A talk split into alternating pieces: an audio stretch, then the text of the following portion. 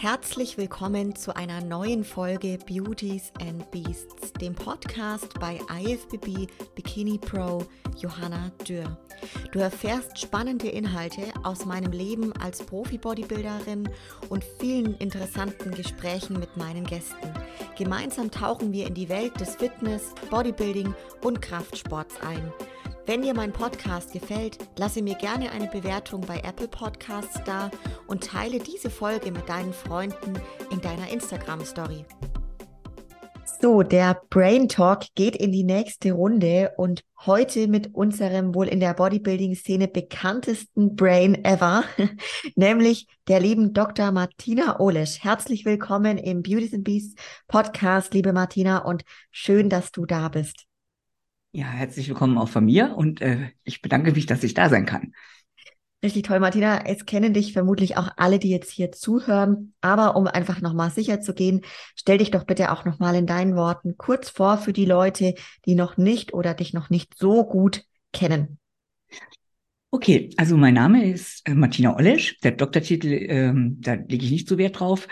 Der ist aber, äh, den habe ich erhalten in der Molekularbiologie an Influenzaviren. Und ich habe mein ganzes Leben eigentlich mit Bodybuilding verbracht, sowohl freizeitmäßig als auch äh, beruflich habe ich das vereinigen können. Und ähm, die Physiologie und Biochemie vom Körper, das ist mein Steckenpferd. Und das konnte ich immer ganz gut umsetzen im Coaching von anderen. Also ich selber bin ja nicht erfolgreich gewesen, aber das ist halt Genetik. Voll gut, dass du es gerade sagst. Vielleicht um da ganz kurz auch mal drauf einzugehen. Du hast ja schon auch eine ziemlich starke Sportlerkarriere auch hinter dir. Und dass du da vielleicht uns mal abholst, was waren das alles für ähm, ja, Sportarten, die du selber gemacht hast? Also mein, mein erster Versuch war also Volleyball erstmal, ganz früher. Und dann habe ich Asthma gekriegt und dann konnte ich das nicht mehr. Und dann bin ich zum Bodybuilding gekommen. Und äh, dann bin ich Kampfrichter da geworden und dann hat man gesagt, komm, wenn du jetzt Kampfrichter bist, dann musst du wenigstens einmal auf der Bühne gestanden haben. Und da habe ich drei Vorbereitungen gemacht mit ähm, viel Gewichtsverlust, aber keiner Formverbesserung. Und beim letzten Mal habe ich mich dann halt in dieser jämmerlichen Form auf die Bühne gestellt. Da gab es nur Bodybuilding, da gab es noch keine Figur oder ähnlichen Klassen. Und dann habe ich mit 57 Kilo im Bodybuilding Schwergewicht gestanden, mit einer Form, die, sage ich immer, heute für eine Bikini-Klasse nicht mehr ausgereicht hätte. Mhm da haben wir dann eingesehen, dass das nichts für mich ist, selbst auf der Bühne zu stehen. Und dann bin ich zusammen mit meinem Ex-Mann, dem Detlef Herget, der hat damals schon Athleten betreut.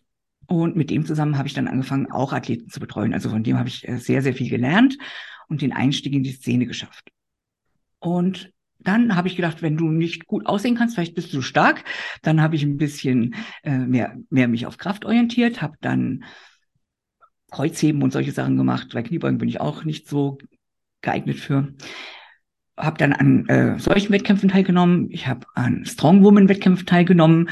Bin da zweitstärkste Frau Bayerns geworden.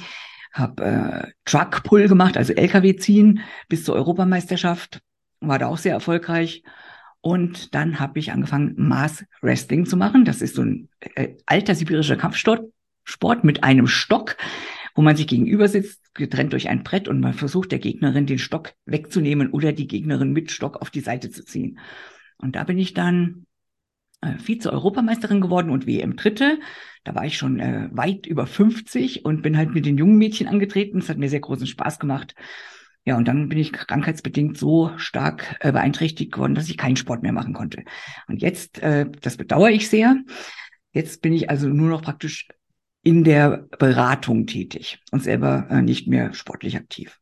Ja, hast aber auf jeden Fall sehr, sehr viel Erfolg auch gehabt, muss man sagen. Ne? Und dann Sportarten für dich gefunden, die halt zu dir gepasst haben, auch einfach, ja. Ja, das finde ich, glaube ich, ganz wichtig. Äh, nicht jeder ist eben geeignet, um auf einer Bodybuilding-Bühne zu stehen. Und das kann man mit Gewalt versuchen zu erzwingen, aber das wird dann trotzdem niemals gut. Und dann muss man es irgendwann einsehen und muss vielleicht für sich einen anderen Weg finden, wo man gut geeignet ist, da mitzumachen. Richtig gut, dass du das sagst, ne? zumal es ja einfach auch wirklich langfristig Spaß machen soll und man hat ja dann keine Freude, wenn man da sieht, hey, es funktioniert irgendwie nicht und man kämpft einfach irgendwo immer nur gegen sich selber quasi, ne? Ja. Ja, ja, also richtig, richtig gut. Und ich finde es so schön, dass du da jetzt so deine Expertise, dein Wissen einfach weitergibst und in der Beratung so tätig bist und vielleicht an der Stelle auch, Martina, die Leute können dich ja auch finden und verfolgen. Du machst ja sehr viel auf YouTube auf deinem Kanal, richtig? Genau. Oldish Power TV. Das ist unser YouTube-Kanal. Und da mache ich das, ist immer ein bisschen kompliziert. Aber ich also die Sachen, die ich da mache, sind äh, sehr, gehen in die Tiefe. Aber ich denke mir halt immer so für oberflächlich und schnell und gut verständlich, da, also ist keine Wertung, ist eher positiv gemeint, da gibt's ja genug Kanäle und das soll sich ein bisschen abheben und wenn man ein bisschen tiefer einsteigen möchte, dann kann man da gerne bei mir mal schauen. Richtig gut an der Stelle. Also ich blende es auch in den Show Notes ein. Die Leute, die jetzt gerade zuhören, können da gern, falls sie es noch nicht kennen, direkt mal rein. Ich kenne sehr viele Videos davon und es ist ultra hochwertig, wenn man sich eben zu den ausgewählten Themen tiefer beschäftigen möchte ne? und mehr davon verstehen möchte. Ja, heute ist es wirklich so, Martina, dass ich im Endeffekt, also wenn man weiß, dass man dich im Podcast hat und diese Ehre hat, dann muss man sich wirklich für ein oh. spezielles oh. Thema entscheiden. Ein Moment, hier ist ein Tier gekommen. Ja, klar. Nehmen wir auch mit, Martina. Ach Gott. Die möchte, die möchte auch mit, mit in dem Podcast. Ja, in den Karton wollte sie, der neben mir steht. Oder so in den Karton. Sehr schön. Da muss man sich auf jeden Fall ja gut entscheiden, welches Themengebiet man mit dir besprechen möchte, weil du dich einfach wirklich sehr tief auf diesen Ebenen auskennst. Und wir haben uns jetzt heute für den Themenbereich der Darmgesundheit entschieden, weil ich selber einfach auch gemerkt habe, in dieser Bodybuilding, Kraftsport, Fitness-Szene, das Thema Darm, Darmgesundheit, Verdauung, alles, was dazugehört, ähm, wird immer präsenter natürlich, weil die Leute schon merken, was das für eine große Rolle spielt. Und da vielleicht zum Einstieg jetzt auch, mh, hm, Warum ist es denn für Bodybuilder und Bodybuilderinnen, dann damit meine ich auch wirklich Bikini-Athleten, beziehungsweise alle Leute, die ernsthaft unseren Sport ausüben, so wichtig, dass wir uns mit unserem Darm auch auseinandersetzen? Ja, das kann man in einem Satz mal zusammenfassen. Der, der Darm, der ist das zentrale Organ für Gesundheit und für Leistung. Also Gesundheit ist ja mal die Basis für jede sportliche Leistung, aber auch für generell für die Leistungsfähigkeit ist der Darm mit Abstand das wichtigste Organ. Ja, ja. Und ich glaube, viele Leute, die das vielleicht für sich noch nicht erkannt haben, die werden es früher oder später auch sehr schnell merken. Also mir selber ist es definitiv so gegangen. Ähm, wenn wir vielleicht mal mit den Basics anfangen, für die Leute, dass wir die jetzt mal abholen. Was genau ist denn überhaupt die Aufgabe, die der Darm erfüllt? Also früher hat man gedacht, der Darm, das ist so ein Rohr und äh, da werden dann die Nährstoffe aus dem, was wir gegessen haben, zerkleinert und ins Blut aufgenommen. Also Nahrungsaufnahme, Verdauung. Da hat man gedacht, das ist so die Hauptfunktion vom Darm. Äh, dann hat man erkannt, es ziehen Nervenbahnen vom Darm zum Gehirn und auch vom Gehirn zum Darm. Das würde, würde einen ja nicht verwundern, dass das Gehirn das steuert, aber es gibt mehr Nervenbahnen, die vom, äh, vom Darm ins Gehirn gehen. Das heißt also, der Darm scheint äh, eigentlich vorher da gewesen zu sein und auch für die Entwicklung wichtiger. Und solche Sachen wie Bauchgefühl zum Beispiel, gutes oder schlechtes Bauchgefühl, da kann man ruhig mal drauf vertrauen, weil eben da sehr viel gesteuert wird. Und inzwischen weiß man ja auch, dass jede Menge Signalstoffe vom Darm zum Gehirn gehen, die Hunger und Sättigung regulieren und alles Mögliche. Also ganz wichtig auch für uns im Sport, fürs Aussehen. Ja, und dann hat man gesagt, okay, vielleicht kann der Darm noch mehr. Und dann hat man gemerkt, dass der Darm der Sitz für Mikroorganismen ist. Also die Darmflora hat man früher gesagt, heute sagt man Mikrobiota oder Mikrobiom. Und das spielt eine ganz, ganz große Rolle für die Gesundheit. Also wir hatten früher gedacht, ach, die wohnen da, keine Ahnung, sind da aus Versehen drin, aber die steuern ganz, ganz wesentliche Stoffwechselwege. Und der Darm in Kombination mit diesen Lebewesen da drin, das ist unser größtes Immunorgan. Also das Immunsystem wird maßgeblich vom Darm gesteuert und beeinflusst. Ist auch ganz normal, weil der Darm ja die äh, Schnittstelle zwischen Außenwelt und Körperinnerem darstellt. Also die Nährstoffe, die wir von außen in den Mund stopfen, die gehen dann irgendwann aus dem Darm ins Innere. Und da muss der Darm zwei Dinge leisten. Einmal muss er entscheiden, was kann denn hier rein, was ist ungefährlich und äh, was muss denn unbedingt draußen bleiben. Und diese Barrierefunktion vom Darm, da sitzen ganz viele Immunzellen drin, die dann eben mit entscheiden helfen, so wie der Zoll. Also manche Sachen dürfen rein, manche Sachen müssen eben draußen bleiben. Und nur wenn das richtig funktioniert, ist die Basis für die Gesundheit geschaffen. Es gibt Störungen in diesem System.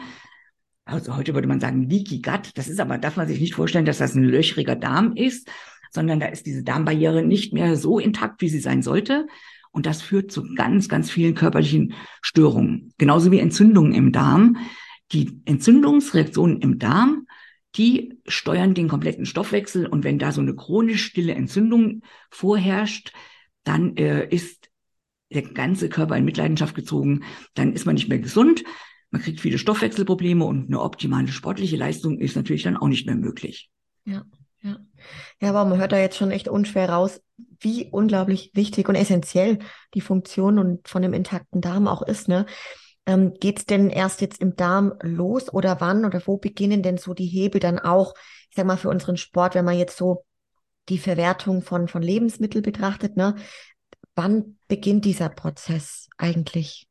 Also, äh, wenn du so sagst, geht's erst im Darm los. Ich wollte ja sagen, es ist das Hauptorgan des Körpers. Aber wenn man von Verdauung spricht, da geht's natürlich schon im Mund los.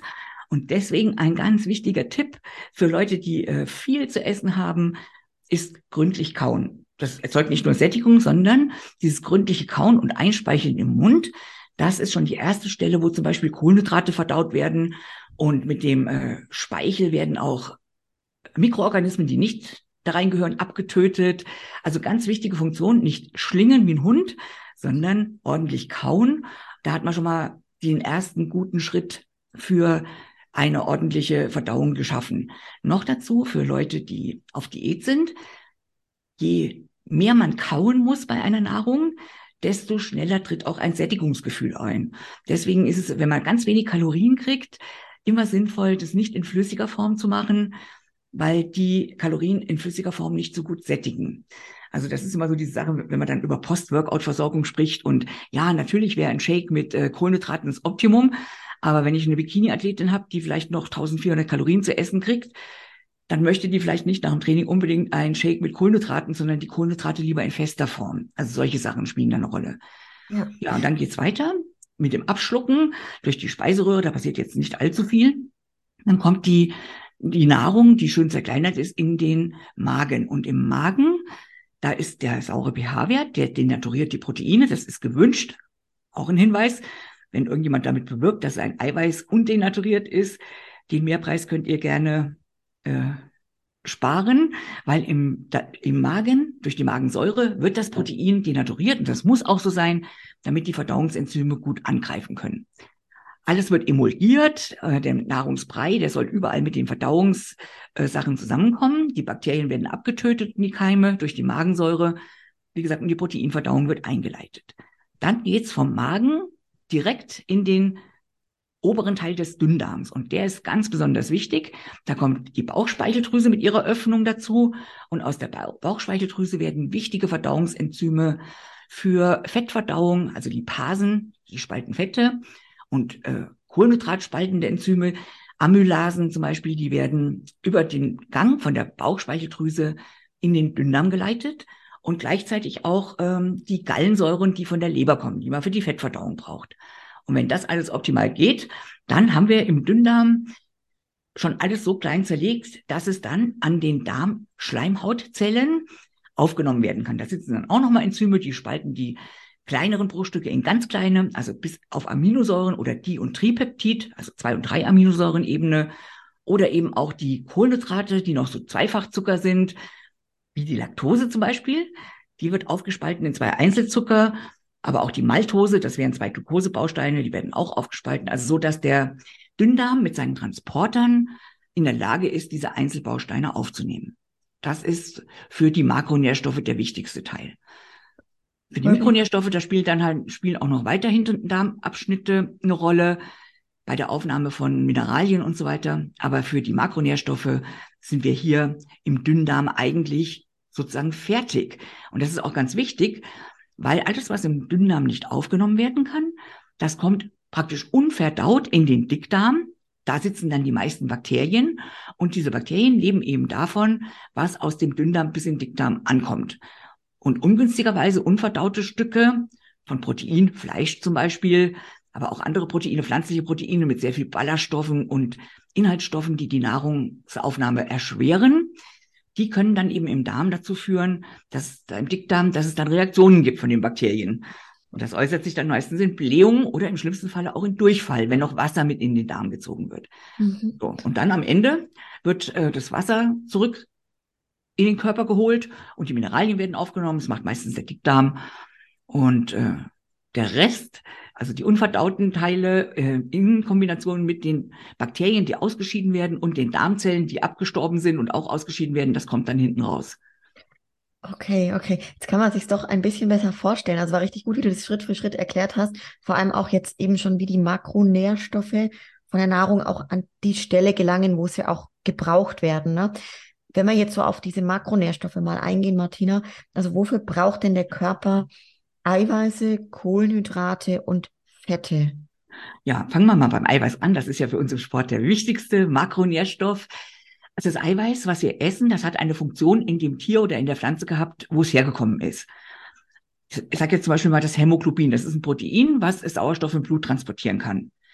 Wenn wir das essen, wird das aber bei uns im Körper niemals dann auch Sauerstoff transportieren. Genau wie das Chlorophyll von den Pflanzen. Das wird auch nie wieder Photosynthese bei uns im Körper machen, weil es aufgespalten worden ist in die Einzelbausteine. Und diese Einzelbausteine, die gelangen wie fast alle Nährstoffe direkt vom Dünndarm mit dem Pfortaderblut in die Leber. Und die Leber, die ist der Chef im Stoffwechsel. Und die entscheidet dann, was behalte ich selber, weil die auch sehr stoffwechselaktiv ist. Die macht ganz viele tolle Sachen. Und was sie nicht braucht oder was sie meint, der Körper könnte es brauchen, das lässt sie dann auf der anderen Seite wieder raus und verteilt es im Körper. Und bei den Aminosäuren ist es so, ein Großteil der Aminosäuren, die wir aus dem Protein bekommen, die wird in der Leber erstmal aufgefangen. Und daraus werden dann körpereigene Proteine gemacht, die die Leber synthetisiert. Ganz wichtige Proteine, Immunproteine und Transportproteine und Blutalbumine und wie die alle heißen. Und ähm, danach gibt äh, die Leber Aminosäuren in den Körper ab und da können dann eben alle Körperfunktionen aufrechterhalten werden. Jede Zelle braucht eine Unzahl von Proteinen, nicht nur die Muskelzelle für ihre Muskelproteine, sondern diese ganzen Enzyme. Enzyme sind ja die Arbeiter im Stoffwechsel, also Hormone kontrollieren. Die Enzyme, die arbeiten, die spalten, die bauen zusammen, die verändern. Also die Arbeit im Stoffwechsel machen die Enzyme. Und das sind fast alles, also 99 Prozent sind Proteine. Das heißt, jede Körperzelle muss unbedingt ausreichend mit Proteinen versorgt werden. Strukturen wie Haare, Fingernägel und so weiter besteht auch aus Aminosäuren. Bindegewebe besteht aus Aminosäuren. Und ganz wichtig halt äh, die Immunproteine. Und wenn man einen Eiweißmangel hat, dann ist es nicht nur ein Muskelverlust, sondern eben auch immer eine Beeinträchtigung vom Immunsystem. Das wird oft vergessen. Wenn ich zu wenig Eiweiß esse, geht nicht nur die Muskulatur weg, sondern eben auch die Immunabwehr wird geschwächt. Ganz wichtig eben, sich ausreichend mit Eiweiß zu versorgen. Ja, bei den Kohlenhydraten ist es so, alle Kohlenhydrate, die wir essen, die werden in der Leber in Glucose umgewandelt und erhöhen dann den Blutzuckerspiegel. Warum erhöhen die den? Damit alle Organe, die Kohlenhydrate brauchen, in dem Fall Glucose, damit ausreichend versorgt werden. Und dann kommen die von da aus ins Gehirn oder in die Muskelzelle oder wenn es zu viele sind, halt auch in die Fettzelle. Das kann auch passieren. Und die Fette, die werden über einen anderen Weg aufgenommen. Die gehen vom Dünndarm über die Lymphe in die Leber, also nicht über die Fortader, sondern über die Lymphe. Ist aber ziemlich wurscht. Und in der Leber werden die dann entweder für andere Fettsynthesen verbraucht oder eben auch wieder an den Körper abgegeben, weil ja alle Körper auch von der Zufuhr von Fetten ähm, abhängig sind. Einmal haben wir Speicherfette, die gebildet werden müssen für schlechte Zeiten, die es bei uns in der Evolution immer gegeben hat, nur halt heute halt nicht mehr, bei uns in den westlichen Ländern. Und aber auch fettartige Substanzen wie Cholesterin zum Beispiel. Das Cholesterin ist dann wieder die Vorstufe für viele Hormone. Und aus manchen Fettsäuren, die werden außen in die Zellhülle eingebaut, die dienen nicht der Speicherfunktion, sondern aus denen können dann äh, Hormone gemacht werden, Signalstoffe, Gewebshormone. Und die beeinflussen Entzündungsreaktionen zum Beispiel. Und je nachdem, wie ich mich ernähre, neigt mein Körper dazu, vermehrt Entzündungen zu bilden oder weniger. Weniger Entzündungen kriegt man, wenn man sehr viel Omega-3 zuführt.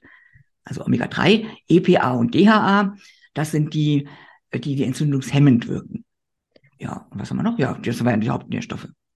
Guter Punkt, vor allem wenn man das jetzt so hört, Martina, bei den Makronährstoffen, dann ist eigentlich unschwer zu erkennen, dass wir als Menschen schon alle dieser drei Makronährstoffe benötigen, um richtig gesund und gut zu funktionieren, oder? Also essentiell, es gibt halt essentielle Aminosäuren, es gibt essentielle Fettsäuren, es gibt keine essentiellen Kohlenhydrate. Theoretisch, also nur in der Theorie, kann der Körper die Kohlenhydrate, die er braucht, aus Aminosäuren, aus anderen Sachen herstellen. Aber jetzt kommt der Punkt Leistungsfähigkeit und wir sind ja im Sport. Und ich sage das immer so, zwei Beine zu haben, ist auch nicht essentiell, also nicht überlebenswichtig. Aber wenn ich eine sportliche Leistung bringen will, dann hilft es mir doch sehr, wenn ich zwei Beine habe. Also einmal ist das, was essentiell ist zum Überleben, aber das andere ist eben, was die Leistungsfähigkeit fördert. Und das Gehirn braucht ungefähr 120 Gramm Kohlenhydrate am Tag.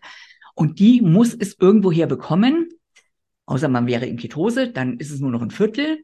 Aber normalerweise braucht es 120 Gramm und die werden vom Körper entweder durch die Nahrung bereitgestellt oder eben aus dem Abbau von anderen Substanzen. Und da sind äh, die Aminosäuren oft dann Baustein. Und das ist natürlich wieder ungut für unseren Proteinbedarf, weil das ja abgezogen wird. Mhm. Ja, ja. Und es ist richtig gut, dass du es gerade erklärt hast, denn das Thema kommt, ja, schwirrt immer mal wieder umher bezüglich der Kohlenhydrate. Ne? Und jetzt konnte man sich, glaube ich, richtig gut, gerade als Sportler auch vorstellen, warum die einfach so wichtig sind für uns. Ja, ja. Ähm, gerade jetzt auch neben den Makronährstoffen haben wir ja auch die Mikronährstoffe, wie du es vorhin schon kurz angekündigt hast. Vielleicht um da die auch mal mit reinzuleuchten. Was genau sind Mikronährstoffe und warum sind die so wichtig? Also die Makronährstoffe, das sind ja die, die man in großer Menge braucht. Also wir haben ja schon gesagt, 120 Gramm Kohlenhydrate mindestens. Da ist noch die Leistung nicht mit eingerechnet. Und äh, eben Fette, das ist auch mehr als Grammbereich. Aber die äh, Mikronährstoffe, die heißen deswegen Mikro, weil man davon Milligrammmengen bis ein bis zwei, drei Gramm braucht. Also eine deutlich geringere Menge. Deswegen heißen die Mikronährstoffe heißt nicht, dass die weniger Funktion haben. Also unsere ganzen Körperfunktionen hängen von den Mikronährstoffen ab.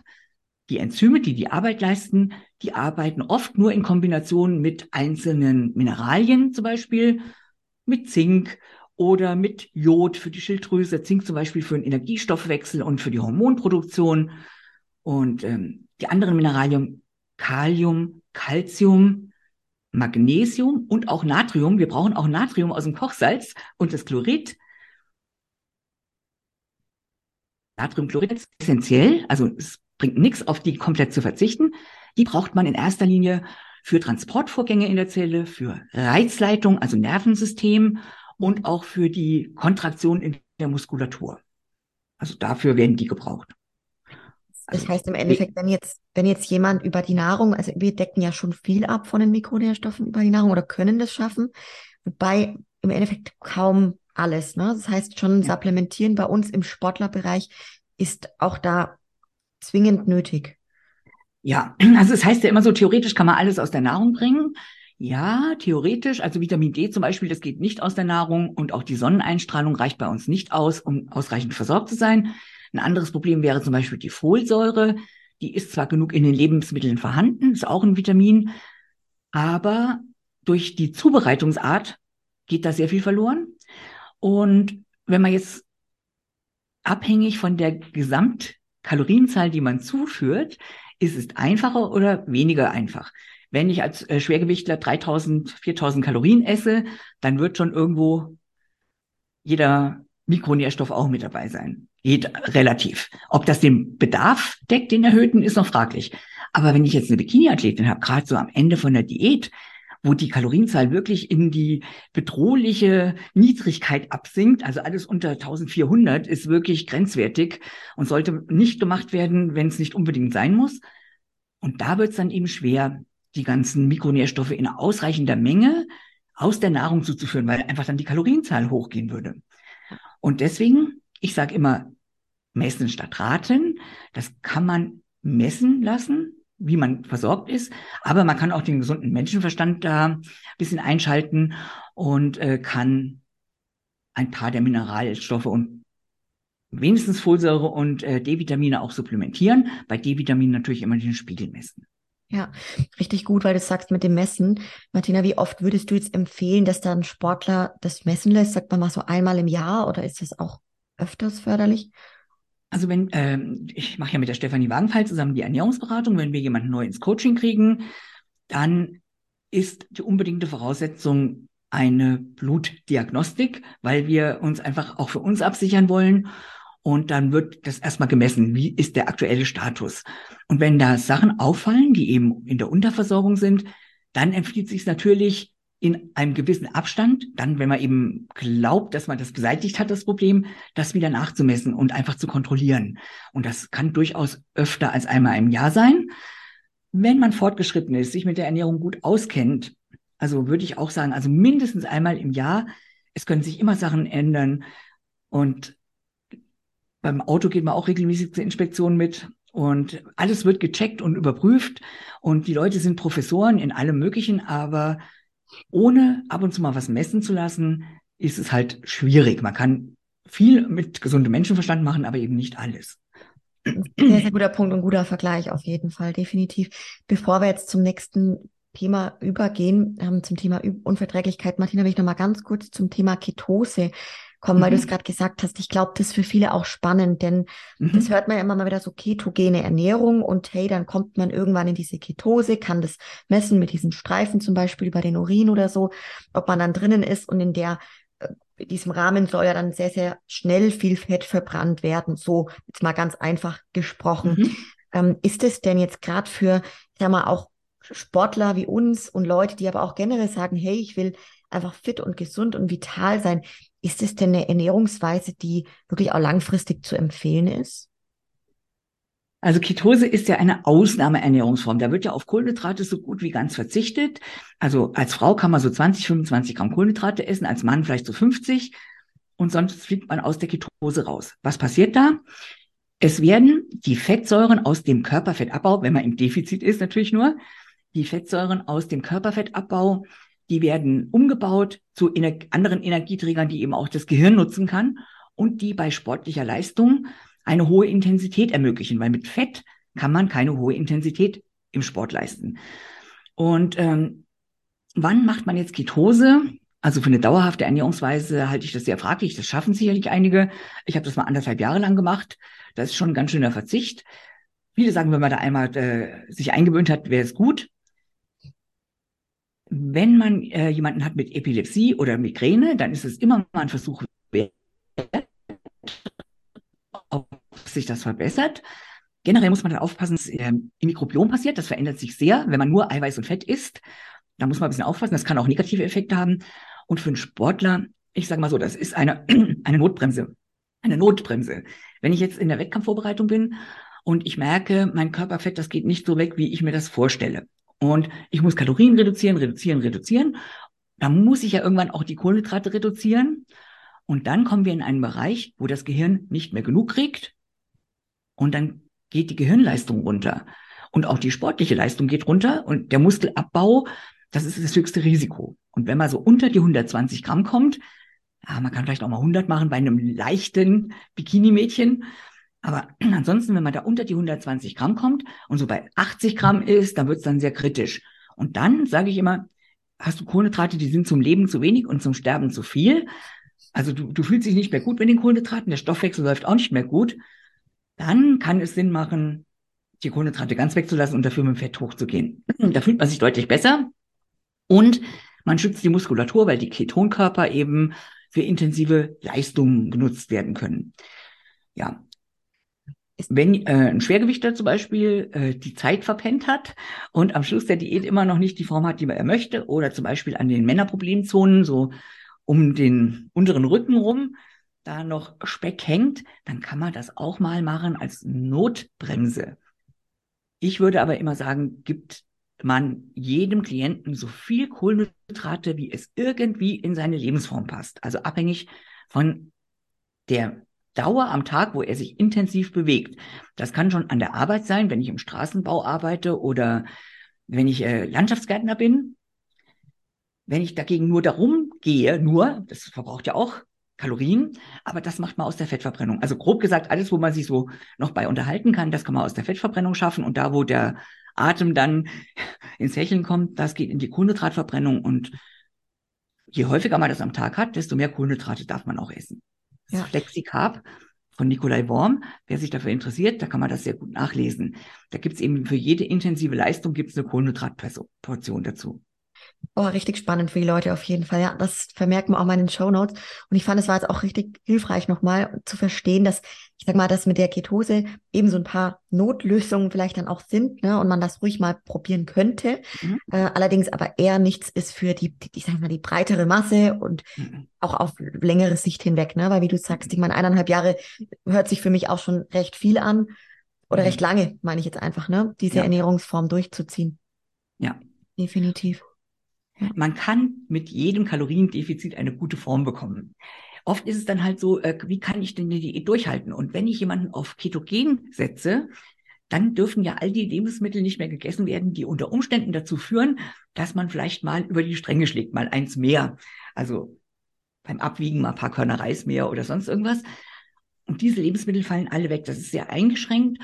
Und wenn man sich da reingefunden hat, dann hat man eben also das Risiko wird minimiert, dass man irgendwas isst von dem, was man äh, nicht essen sollte.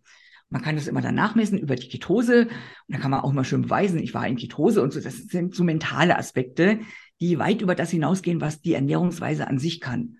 Und das kann schon mal hilfreich sein. Also wir haben das auch schon gemacht mit Bikini-Athletinnen, die nichts abgenommen haben und immer gesagt haben, ja, ich verstehe das überhaupt gar nicht. Ich halte mich doch an alles, aber es geht nicht runter. Wenn man da mal umstellt auf Ketose, dann wird jeder Ausrutscher mit dem Rausfliegen aus der Ketose bestraft. Das heißt, man hat so ein Knebelwerkzeug, sage ich jetzt mal. Ja. Heißt aber nicht, dass die Ernährungsweise gut ist. Man kann die aber durchaus in gewissen Fällen mal anwenden. Für jemanden, der dauerhaft eine gute Form haben will, muss ich wirklich sagen, da muss man was machen, von dem man sich vorstellen kann, dass man es auch lebenslang, zumindest solange man die Form haben will, auch umsetzen kann.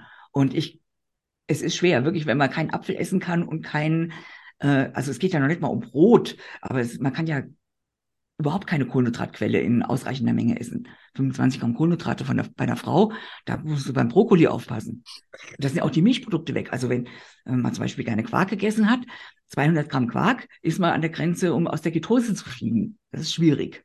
Voll. Da hast du sogar, Martina, mir mal, mal geholfen, auch wenn du es gar nicht weißt. In meinem ersten Wettkampfjahren 2016 wurde ich von Clemens Riefer vorbereitet und der mhm. kennt dich etwas und, mhm. und war da auch ein großer Fan von diesem Thema. Und ich habe das dann ausprobiert und das war auch cool. Es hat sogar wirklich gut mhm. funktioniert. Gerade was du sagst, es hat super funktioniert am Ende. Und es war sehr spannend, das selber einfach mal zu erleben und da mhm. mal drin zu sein. Ne? Wobei ich auch gemerkt habe, okay, auf Dauer jetzt bräuchte ich es dann nicht. Habe mich dann schon wieder sehr gefreut, einfach ein bisschen ähm, Kohlenhydrate dazuzugeben dann nach den Wettkämpfen. Ne? Ja. Also zwischen Ketogen und Kohlenhydratmast, da ist ja ein weites Feld. Mhm. Und äh, diese Ernährungsweisen, die auf Kohlenhydrat reduziert, nicht Low Carb, sondern einfach nur Kohlenhydrat reduziert, äh, wie die Logi-Ernährungsweise, die halte ich für sehr, sehr angebracht für dauerhaften Gebrauch da kann man die Kohlenhydrate wirklich sich selber praktisch äh, geben oder nicht geben. Und da hat man genug Lebensmittelauswahl und muss halt nicht so extreme Fettmengen essen, die dann eben, wie gesagt, auch die Darmflora negativ beeinflussen können. Besonders, wenn man immer hin und her schwankt. Wenn ich es dauerhaft durchziehe, das weiß man von Krebspatienten, da kann man äh, durchaus positive Effekte erreichen. Also Gott bewahre, es ist nichts Schlechtes, aber es mhm. muss halt durchgehalten werden. Und hin und her schwanken zwischen, ach, jetzt schaffe ich es wieder mal nicht oder, oder diesen äh, ominösen, ich muss mal wieder aufladen, mhm. das kann sich äh, gerade im Darm sehr negativ auswirken. Ja, ja, oh ja, sehr spannender Punkt auf jeden Fall auch noch, ja. Mega. Wenn wir jetzt zum Thema Unverträglichkeiten kommen, also eine Frage, die mich zum Beispiel bei den Coaching-Klientinnen, die ich betreue, auch sehr, sehr oft erreicht, ähm, ist das Thema Blähbauch. Was mhm. sind denn so die Ursachen, die zu einem Blähbauch führen können? Also, da gibt es, natürlich vielfältig. Vielfältig. Nahrungsmittelunverträglichkeiten. Das wird ja grob unterteilt zwischen Allergien. Also eine Nahrungsmittelallergie, das merkt man sofort. Das ist wie eine Nussallergie. Ich esse die Nüsse und sofort kriege ich äh, Halsbeklemmung, Ausschlag und so weiter. Das ist wie bei Heuschnupfen zum Beispiel. Das merkt man sofort, also das kann man auch nicht übersehen im Normalfall. Aber dann gibt's halt dieses weite Feld der Unverträglichkeiten. Und da wird's bisschen komplizierter. Wir haben einmal Unverträglichkeiten, die darauf beruhen, dass man nicht genug Enzyme in der Dünndarmschleimhaut hat, hatte ich ja vorhin schon mal besprochen, die die Nährstoffe bis auf die kleinsten Einzelheiten aufdröseln. Und da wäre zum Beispiel ein Laktasemangel. Laktase ist das Enzym, was die, den Milchzucker, die Laktose spaltet. Also es ist ein Zweifachzucker, die Laktose. Die besteht aus Galaktose und Glucose und die muss gespalten werden, sonst kann es nicht aufgenommen werden. Und das Enzym, die Laktase, die kann normalerweise geht die verloren, wenn man aus dem Säuglingsalter raus ist. Die äh, nördlichen Evolutionsgebiete, die haben einen, eine Mutation und dann bleibt die Laktase erhalten, obwohl man eigentlich kein Säugling mehr ist. Das hat sehr viele Vorteile gebracht in der Evolution. Hirnentwicklung, Muskulatur, weil man eine Eiweißquelle für sich erschlossen hatte, die äh, gut verfügbar war. Aber wenn man das Enzym nicht hat, dann kommt diese Laktose ungespalten in den Dickdarm und da kann sie Blähungen verursachen. Sie kann Wasser in den Darm ziehen, sie kann im schlimmsten Fall ist aber bei der Laktose relativ selten, Entzündungen hervorrufen. Generell ist es so, dass die Darmbakterien äh, mit dem Milchzucker eigentlich sehr gut klarkommen und sich sogar freuen, wenn da welcher hinten ankommt. Aber wenn halt gar nichts aufgenommen wird und die Menge zu groß ist, die da hinten ankommt, dann gibt's eben Blähungen, weil die Darmbakterien so Faulgase, ich sage jetzt mal umgangssprachlich Faulgase bilden, die sich dann anstauen. Und sowas kann man aber leicht rausfinden. Einfach mal Milchprodukte meiden. Also laktosehaltige Milchprodukte meine Zeit lang meiden und gucken, was passiert. Man kann auch Enzyme einnehmen, Laktase von außen geben, wenn man mal ein Milchprodukt essen will. Aber generell, wenn ich was nicht vertrage, würde ich mich nicht zwingen, das zu essen. Dann gibt's äh, Störungen im Transport. Zum Beispiel bei der Fructoseintoleranz. Das ist eine Malabsorption, also eine Mal heißt schlecht Absorption heißt Aufnahme im Darm.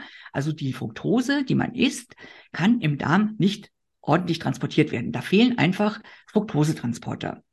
Und das kann unterschiedlich ausgeprägt sein. Manche Leute haben ein paar Fructosetransporter noch, manche haben noch relativ viele. Und dann ist es mengenabhängig. Das kann man für sich selber raustesten, wo die Menge eben ist, die man an Fructose noch verträgt. ein Transportphänomen. Wenn man die Fructose, also fruktosehaltige Lebensmittel, Fructose pur sollte man nie essen, fruktosehaltige Lebensmittel, zum Beispiel Obst, wenn man das in eine fettreiche oder proteinreiche Nahrung einbettet, verträgt man es auch besser. Also Quark mit Beerenobst zum Beispiel. Da kann man die Fructose, kommt dann langsamer in den Darm, weil sie einfach durch die Magenentleerung verzögert wird. Und das verträgt man dann, wenn man noch ein paar Transporter hat. Sowohl die Laktose als die Fructoseintoleranz kann man nachmessen mit einem Atemgastest. Da kriegt man halt so eine Lösung, die der Darm nicht spalten kann und die Bakterien machen dann Wasserstoff oder auch Methan und das kann man in ein, bei einem Gastroenterologen testen lassen durch Atemtests. Dann weiß man es. Ja. Das ist relativ einfach. Ich wollte gerade sagen, das ist aber noch. Hm? Entschuldigung. Das ist ja auch alles gut. Das ist ja auch sicher was, was du oder ihr in eurer Arbeit bestimmt öfters erlebt, oder? Also Laktose oder auch Fructoseintolerant sind schon mehr Menschen, wie man denkt, oder? Ich würde fast sagen, es sind weniger Menschen, als man denkt. Okay. Es sind weniger, als man denkt. Mhm. Oft äh, sind andere Lebensmittelinhaltsstoffe verantwortlich dafür, dass man es nicht verträgt. Oder ganz andere Sachen, die man in dem Zusammenhang, weil man weiß ja, okay, also wenn ich Milchprodukte habe ich schon mal gehört, das vertrage ich vielleicht nicht oder Obst vertrage ich vielleicht nicht und dann esse ich irgendwas und dann kommt es irgendwann so ein Missempfinden. Und dann, ah, ich habe ja den Quark gegessen oder ah, ich habe ja den Apfel gegessen. Da gibt's nämlich eine aus dem Immunbereich noch was anderes als diese klassische Allergie, wo man sofort den Ausschlag und die Atemnot kriegt. Da gibt's sowas, das heißt vom verzögerten Typ. Also vom verzögerten heißt also, ich esse was jetzt und die Symptome kommen übermorgen, bis zu 72 Stunden nach Verzehr. So, und wenn das ist natürlich dann schwer auf das Lebensmittel wieder zurückzuführen. Also wenn ich dann denke, oh, ich habe jetzt gerade einen Quark gegessen und ich habe Blähung und Bauchweh, dann kann es aber, wenn ich so eine solch eine Immunreaktion habe vom verzögerten Typ, kann die Blähung von dem Tag vorher kommen oder vom Tag noch davor. Und das wird dann oft mit den Lebensmitteln, wo man, die man kennt, die ja irgendwie gefährlich sind, äh, dann verwechselt. Mhm. Dazu gibt es auch Möglichkeiten, das auszutesten. Was ich nicht machen würde, da gibt es so, sogenannte IgG-Tests. Die kosten von 300 Euro bis 900 Euro aufwärts. IgG ist kein wirklicher Maßstab für eine Unverträglichkeit. Aber man kann zum Beispiel T-Lymphozyten, das sind äh, Zellen vom Immunsystem, die kann man mit den Allergenen aus der Nahrung, also man nimmt deine äh, T-Lymphozyten und konfrontiert die dann mit einzelnen Nahrungsmitteln. Und dann kann man das tatsächlich sehen, ob die reagieren oder nicht. Da gibt es dann auch so Grenzen, wo die Reaktion noch normal ist und wo es dann überschießend ist.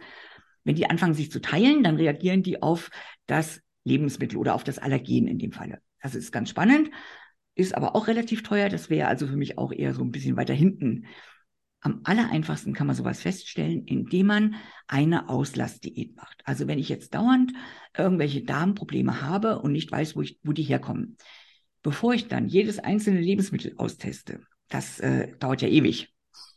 Alles weglassen, Reis oder Kartoffeln und Rindfleisch probieren und in kleinen Mengen vielleicht noch Karottenpüree dazu.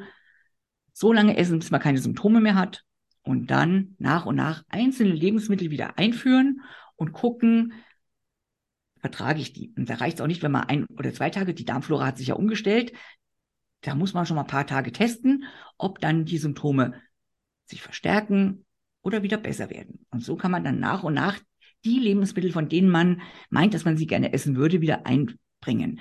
Ich meine, 900 Lebensmittel testen. Jetzt mal im Ernst. Wer von uns hat einen Ernährungsplan, in dem 900 verschiedene Lebensmittel sind. Also das ist in der Praxis relativ gut zu machen, weil man ja im, bei uns im Sport nicht 50.000 verschiedene Lebensmittel isst. Das ja. würde ich immer empfehlen. Ja, aber richtig gut. Also auch mit dem Test, mit dem, oder mit, auch mit den Atemtests jetzt und man kann es ja erstmal auch selber sozusagen wirklich herausfinden. Ne? Richtig gut. Ich glaube auch oft wird fälschlicherweise dann für verschiedene Probleme der Oberbegriff ähm, Blähbauch genommen. Und vielleicht ist es dann einfach, ja, auch zum Beispiel zu viel Nahrungsmenge oder es ist Sodbrennen oder Lebensmittel, die ich eben nicht vertrage. Ähm, und da ist eben so das Thema, wo ich dich auch fragen wollte, wo du gerade schon viel dazu gesagt hast, wie ich mir jetzt so als Person dann eben, die betroffen ist, Klarheit darüber verschaffen kann, was eigentlich mein Problem ist, was zugrunde liegt. Ja. Also, wenn du jetzt betroffen wärst von einer Blähbauch- oder Verdauungsproblematik, dann gibt es so eine Hierarchie, wie man vorgehen sollte, wie wir auch vorgehen. Also erst einmal hinterfragst du mal deine Ernährung, ob da wirklich alles passt. Und da finden sich meistens schon äh, Sachen, die man durchaus verbessern kann. Also wichtig wäre, dass man frisch sein Essen selbst zubereitet. Selbst zubereiten sowieso, weil man dann einen Überblick über die Inhaltsstoffe hat, die man reingetan hat. Und frisch in dem Falle, falls es sich um eine Histaminintoleranz handeln würde. Also Histamin, das ist ja das, was auch bei der Allergie diese Platt, äh, Quatteln macht und so. Wenn man sowas hat, dann empfiehlt es sich immer, Nahrung frisch zu bereiten. Da ist der Histamingehalt einfach relativ gering. Das wäre mal das Erste. Ich esse keine Fertigprodukte. Ich esse nichts, was ich nicht selber zubereitet habe. Und dann gucke ich mal, was passiert denn mit meinem Darm. Den Mädels sei ans Herz gelegt. Es gibt äh, sicherlich positive Effekte von Ballaststoffen, aber es ist eine Mengenfrage. Und ich beschreibe das immer so, wenn ich äh, in einer Mahlzeit nur noch 200 Kalorien zu essen habe, aber die dann mit äh, Salat, Gurke und allem möglichen Zeug aufstocke, dass das ungefähr ein Kilo äh, Nahrungsvolumen wird, damit ich das Gefühl habe, ich erzeuge eine Sättigung, dann gibt es irgendwann einen Punkt, wo der Darm einfach sagt, ja, Ballaststoffe, das wäre schon schön, wenn man sie gehabt hätte, aber diese Unmengen, die sollte man nicht essen. Da gibt es ein gesundes Maß. Und ich sehe das halt immer wieder bei uns in der Vorbereitung, was die da für Töpfe anschleppen. Da sind also zwei kleine Stückchen Fleisch drin, wahrscheinlich gar keine Kohlenhydrate oder nur ganz wenig. Und dann ist das ein Riesentopf aus Blattsalat oder keine Ahnung irgendwas. Und das kann natürlich das, ich sage immer, das hängt dann wie so ein Graspropfen, wie so ein Ballen im Darm. Und wir sind halt keine Kühe, wir haben keinen Wiederkäuermagen, wir haben auch keine Bakterien, die das gut verstoffwechseln können. Und das macht dann Blähung. Zu wenig Ballaststoffe, aber auch zu viel Ballaststoffe. Voll gut, weil dann, du sagst, Martina, da muss ich ganz kurz noch was zu sagen, weil du sagst mit diesen dann zwei Rindfleischstückchen oder so. Ähm, ich denke auch da, wahrscheinlich werden ja die dann überhaupt nicht schnell, zumindest nicht schnell, dahin transportiert, wo sie hin sollen, weil das, der, die Energie, die da erstmal aufgewendet wird für die ganzen Ballaststoffe, das ist ja viel. Also ja, gerade bei der Proteinverdauung weiß man, je mehr Ballaststoffe man isst, desto mehr Protein geht im Darm verloren, weil es nicht äh, im Dünndarm aufgenommen werden kann. Da kann man jetzt sagen, okay, ist doch super, das kommt ja dann hinten raus, die Kalorien habe ich auch nicht. Aber da kann man natürlich dann nicht sagen, welche Aminosäuren einem dann äh, entgangen sind und welche noch aufgenommen worden sind. Und das sollte man eigentlich vermeiden. Also es gehört dazu, dass man Ballaststoffe isst, ohne Frage, aber eben in Maßen, nicht in Massen. Ja, ja, sehr gut. Sehr gut, dass du das nochmal, nochmal, ähm, ja, gesagt hast, weil ich glaube, das ist ein großes Thema, gerade bei uns Mädels. Also ich zähle mich da auch dazu. Ich habe diese Erfahrungen selber gemacht und dann eben ein Thema, wo man selber schon irgendwann drauf kommt, meistens. Ne? Ähm, aber man kann es eben jetzt auch von Beginn an vermeiden und eben im Rahmen die Ballaststoffe zu sich nehmen. Ne? Genau, und wenn ich feststelle, aktuell habe ich zu wenig Ballaststoffe oder vielleicht die falschen, das gibt es ja auch noch, man kann ja auch die falschen essen, dann äh, versucht man seine Ernährung umzustellen und dann muss man Geduld haben. Also das ist wirklich so, in dem Moment, wo man die Ballaststoffe erhöht oder auch die Ballaststoffe in der Qualität verändert, also andere Ballaststoffe als vorher ist, ist euer Mikrobiom, eurer Darmflora nicht darauf vorbereitet. Es leben immer die Bakterien, die ihr füttert im Überschuss im Darm. Und wenn ihr immer äh, keine Ballaststoffe gegessen habt, dann habt ihr halt keine Bakterien, die Ballaststoffe verdauen können.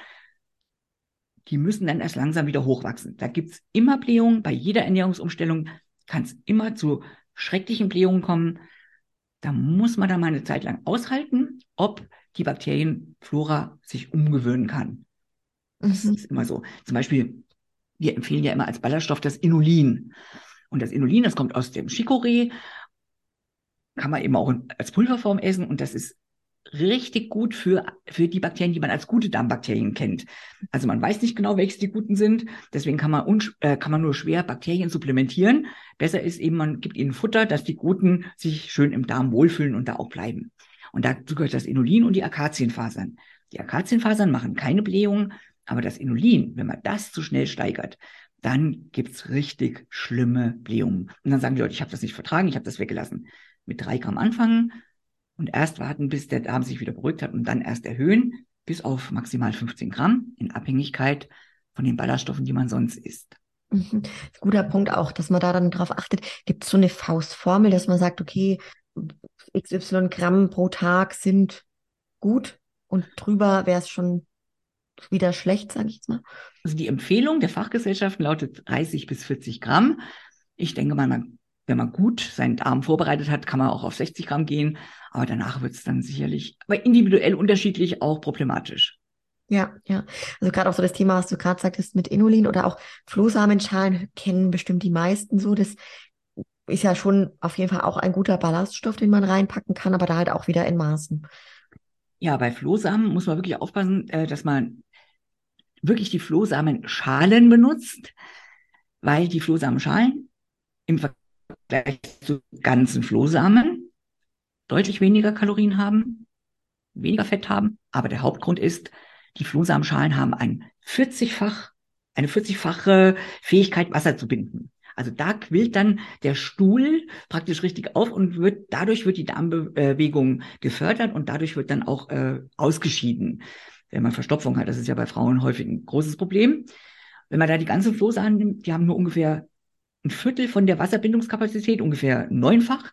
Und da hat man lange kein so gutes Ergebnis. Also das sollte man immer beachten, Flohsamenschalen und da auch langsam steigern. Ja, ja. Aber die Flohsamenschalen sind nicht so gut fürs als Darm, also als Mikrobiomfutter, sind die nicht ganz so gut wie das äh, Inulin und die Akazienfasern. Die dienen eher dazu, halt, dass man die äh, Häufigkeit der Stuhlfrequenz erhöhen kann, sage ich jetzt mal. Ja, ja, ja. Ja, voll gut auf jeden Fall, das mit dem Inulin und mit dem Akazien. Das war es mir zum Beispiel auch gar nicht so bewusst tatsächlich. Wenn man jetzt dann ja auf den Punkt nochmal kommt, okay, wie kann ich jetzt rausfinden, ne, wenn ich jetzt einen Lebensmittel nicht vertragen habe, ähm, dass ich, welches Lebensmittel es ist, da hast du jetzt gerade schon gut gesagt, dass man dann im Endeffekt nur noch selber kocht, klar, und frisch zubereitet und weiß, was drinnen ist. Und dann beispielsweise jetzt erstmal alle Milchprodukte rauslässt, beispielsweise dann irgendwann mit einem weiteren Lebensmittel weitermacht, ne? Und also so Step by Step sozusagen. Genau. Man kann ja mal sein eigenes Ernährungsprotokoll nochmal durchforsten. Und wenn man jetzt nicht, ach, also diese Auslassdiät, wo man wirklich nur Kartoffeln und äh, ein bisschen Rindfleisch und ein bisschen Karotte isst, das ist natürlich schwierig. Aber je nach äh, Darmproblemen macht es schon Sinn, es so zu machen. Aber man kann natürlich auch anders vorgehen. Man kann sagen, okay, ich gucke jetzt mal auf meinem Ernährungsprotokoll, was sind denn die Dinge, von denen viele Menschen äh, Probleme kriegen. Und bei Frauen muss man sagen, ist an alleroberster Stelle immer das Getreide zu suchen. Mhm. Heimische Getreidesorten, sage ich immer, also Weizen, Gerste, Roggen, Hafer auch nur in geringen Mengen. Also ich sage, wir machen das immer so, äh, Mädels sind doch keine Pferde, die brauchen kein Kilo Hafer zu essen. Da gibt's immer nur kleine Portionen, dann kann man die auch ganz gut verdauen. Ja. Aber generell die ähm, Weizen, Gerste, Roggen und diese Getreidesorten, auch als Vollkornversion, die vertragen ganz viele Menschen, ganz besonders Frauen nicht. Und da gibt's drei Inhaltsstoffe, die eine Rolle spielen. Das Gluten, das hat, ist ja, sagt ja jemand, ah, Gluten darf man nicht essen, ja. Also das gehört zu den Prolaminen, ist der Oberbegriff. Aber es gibt auch sogenannte ATIs. Das sind äh, Inhibitoren für Enzyme, die man braucht. Und dann gibt's noch das WGA, Wheat Germ Agglutinin. Und das sind drei verschiedene Dinge, die hier eine Rolle spielen bei der Unverträglichkeit. Die können sogar bis zum Ausprägen von Immunreaktionen, Autoimmungeschehen führen. Also das ist wirklich, also ich bin kein Fan von Vollkornprodukten, also generell nicht von äh, Weißmehl und schon gar, also auch nicht von Vollkorn, weil eben da so viele Inhaltsstoffe drin sind, die man als Frau meistens nicht gut verträgt. Das wäre Punkt eins. Das lasse ich weg. Dann überlege ich mir, äh, wie ist mit den Milchprodukten? Die stehen ja auch im Verruf, das Casein da drin, je nachdem, aus welcher Quelle das kommt. Meistens ist es so, ich habe äh, zu viel äh, Getreideprodukte gegessen, dann habe ich schon äh, eine Entzündung im Darm, so ein bisschen Leaky Gut, und dann vertrage ich halt auch die Milch nicht. Beide können das auslösen und sich gegenseitig verstärken. Deswegen raus mit den beiden. Und dann gucken, wie wichtig ist mir dieses Lebensmittel, also die Getreideprodukte fliegen weg, sowieso. Und dann kann man gucken, kann man die Milchprodukte wieder einbauen, verträgt man Whey. Whey verträgt man meistens besser als Casein, also das Molkenprotein. Und man kann auch mal gucken, ob man A2-Milch findet. Das ist eine besondere Caseinart von ursprünglichen Kühen. Die wird auch besser vertragen als das normale Casein. So kann man sich annähern. Und wenn ich merke, jedes Mal, wenn ich den Quark esse, auch nach drei, vier, fünf, sechs, sieben Tagen wird's immer schlecht, ja, dann äh, muss er halt raus. Mhm. Ja, ja, also richtig gut. Wenn ich jetzt auf das Thema noch Luft im Bauch komme, Martina, mhm. du hast schon gesagt, gerade mit Ballaststoffen, die da bestimmt oft auch eine Rolle spielen. Wenn jetzt jemand zu dir kommt und sagt, boah, Martina, ich muss also ich ständig einfach pupsen, ne? Das ja. gibt es ja oft. Ähm, wie kann ich herausfinden, warum das so ist und woher das ja. kommt? Also es kommt ja üblicherweise davon, dass die Darmbakterien irgendwas zu fressen kriegen, mit dem sie nicht klarkommen. Entweder weil sie nicht richtig zusammengesetzt sind weil man ihnen nicht genug Zeit hatte, sich anzupassen oder weil man es einfach nicht verträgt. Und da gehören neben den Ballaststoffen auch immer die Zuckeralkohole dazu. Zuckeralkohole, also die Sachen, die auf Ol enden, Sorbitol oder Art, manchmal, das heißt ja manchmal Sorbit oder, also diese ganzen Zuckeralkohole, das sind ja Süßungsmittel, die auch Kalorien liefern und ähm, die nicht zu den klassischen Süßstoffen gezählt werden, sondern eben Zuckeraustauschstoffe sind. Also ist ja egal, wie man es definiert, jedenfalls haben die Kalorien und die sind Zuckeralkohole und die werden von ganz vielen Leuten überhaupt nicht gut vertragen. Besonders wenn die Menge ansteigt, dann kann, können die im Darm nicht aufgenommen werden. Da gibt es auch so eine Sorbit-Intoleranz unter Umständen. Das kommt meistens mit der Fructose-Intoleranz zusammen. Und dann werden die nicht richtig aufgenommen, dann kommen die in den Dickdarm und die Bakterien machen da Faulgase draus ohne Ende. Also wenn ich das immer sehe, dass die Mädels da ihre äh, Kaugummis zuhauf essen, also das soll man vielleicht mal einen essen, so ein Zahnmännchen-Kaugummi, aber nicht eine ganze Packung. Und in der Diät wird es doch häufig so gemacht, dass ich mal die alle fünf Minuten äh, wechseln die zu einem neuen Kaugummi. Das hat sehr viel Kalorien übrigens, wenn man so viele isst und macht halt extreme Darmprobleme.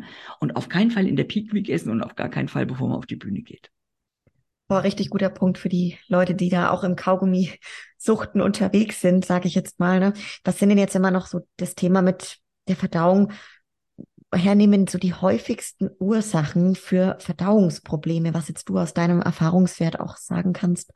Ja, wie gesagt, erstmal Ernährungsprotokoll durchgucken. Wie viel Ballaststoffe sind drin? Zu wenig, zu viel. Dann, was sind andere Lebensmittel, die im Verdacht stehen? Die Zuckeralkohole rausschmeißen. Und ähm, Oft ist es auch der Fleischverzehr. Das kommt immer auf die Menge an. Also wenn man so als Schwergewicht ein Kilo Fleisch isst, da hat man sicherlich ein Problem mit der Verdauung. Also Sachen, die im Übermaß gegessen werden, generell. Sehr einseitige Ernährung spielt häufig eine Rolle.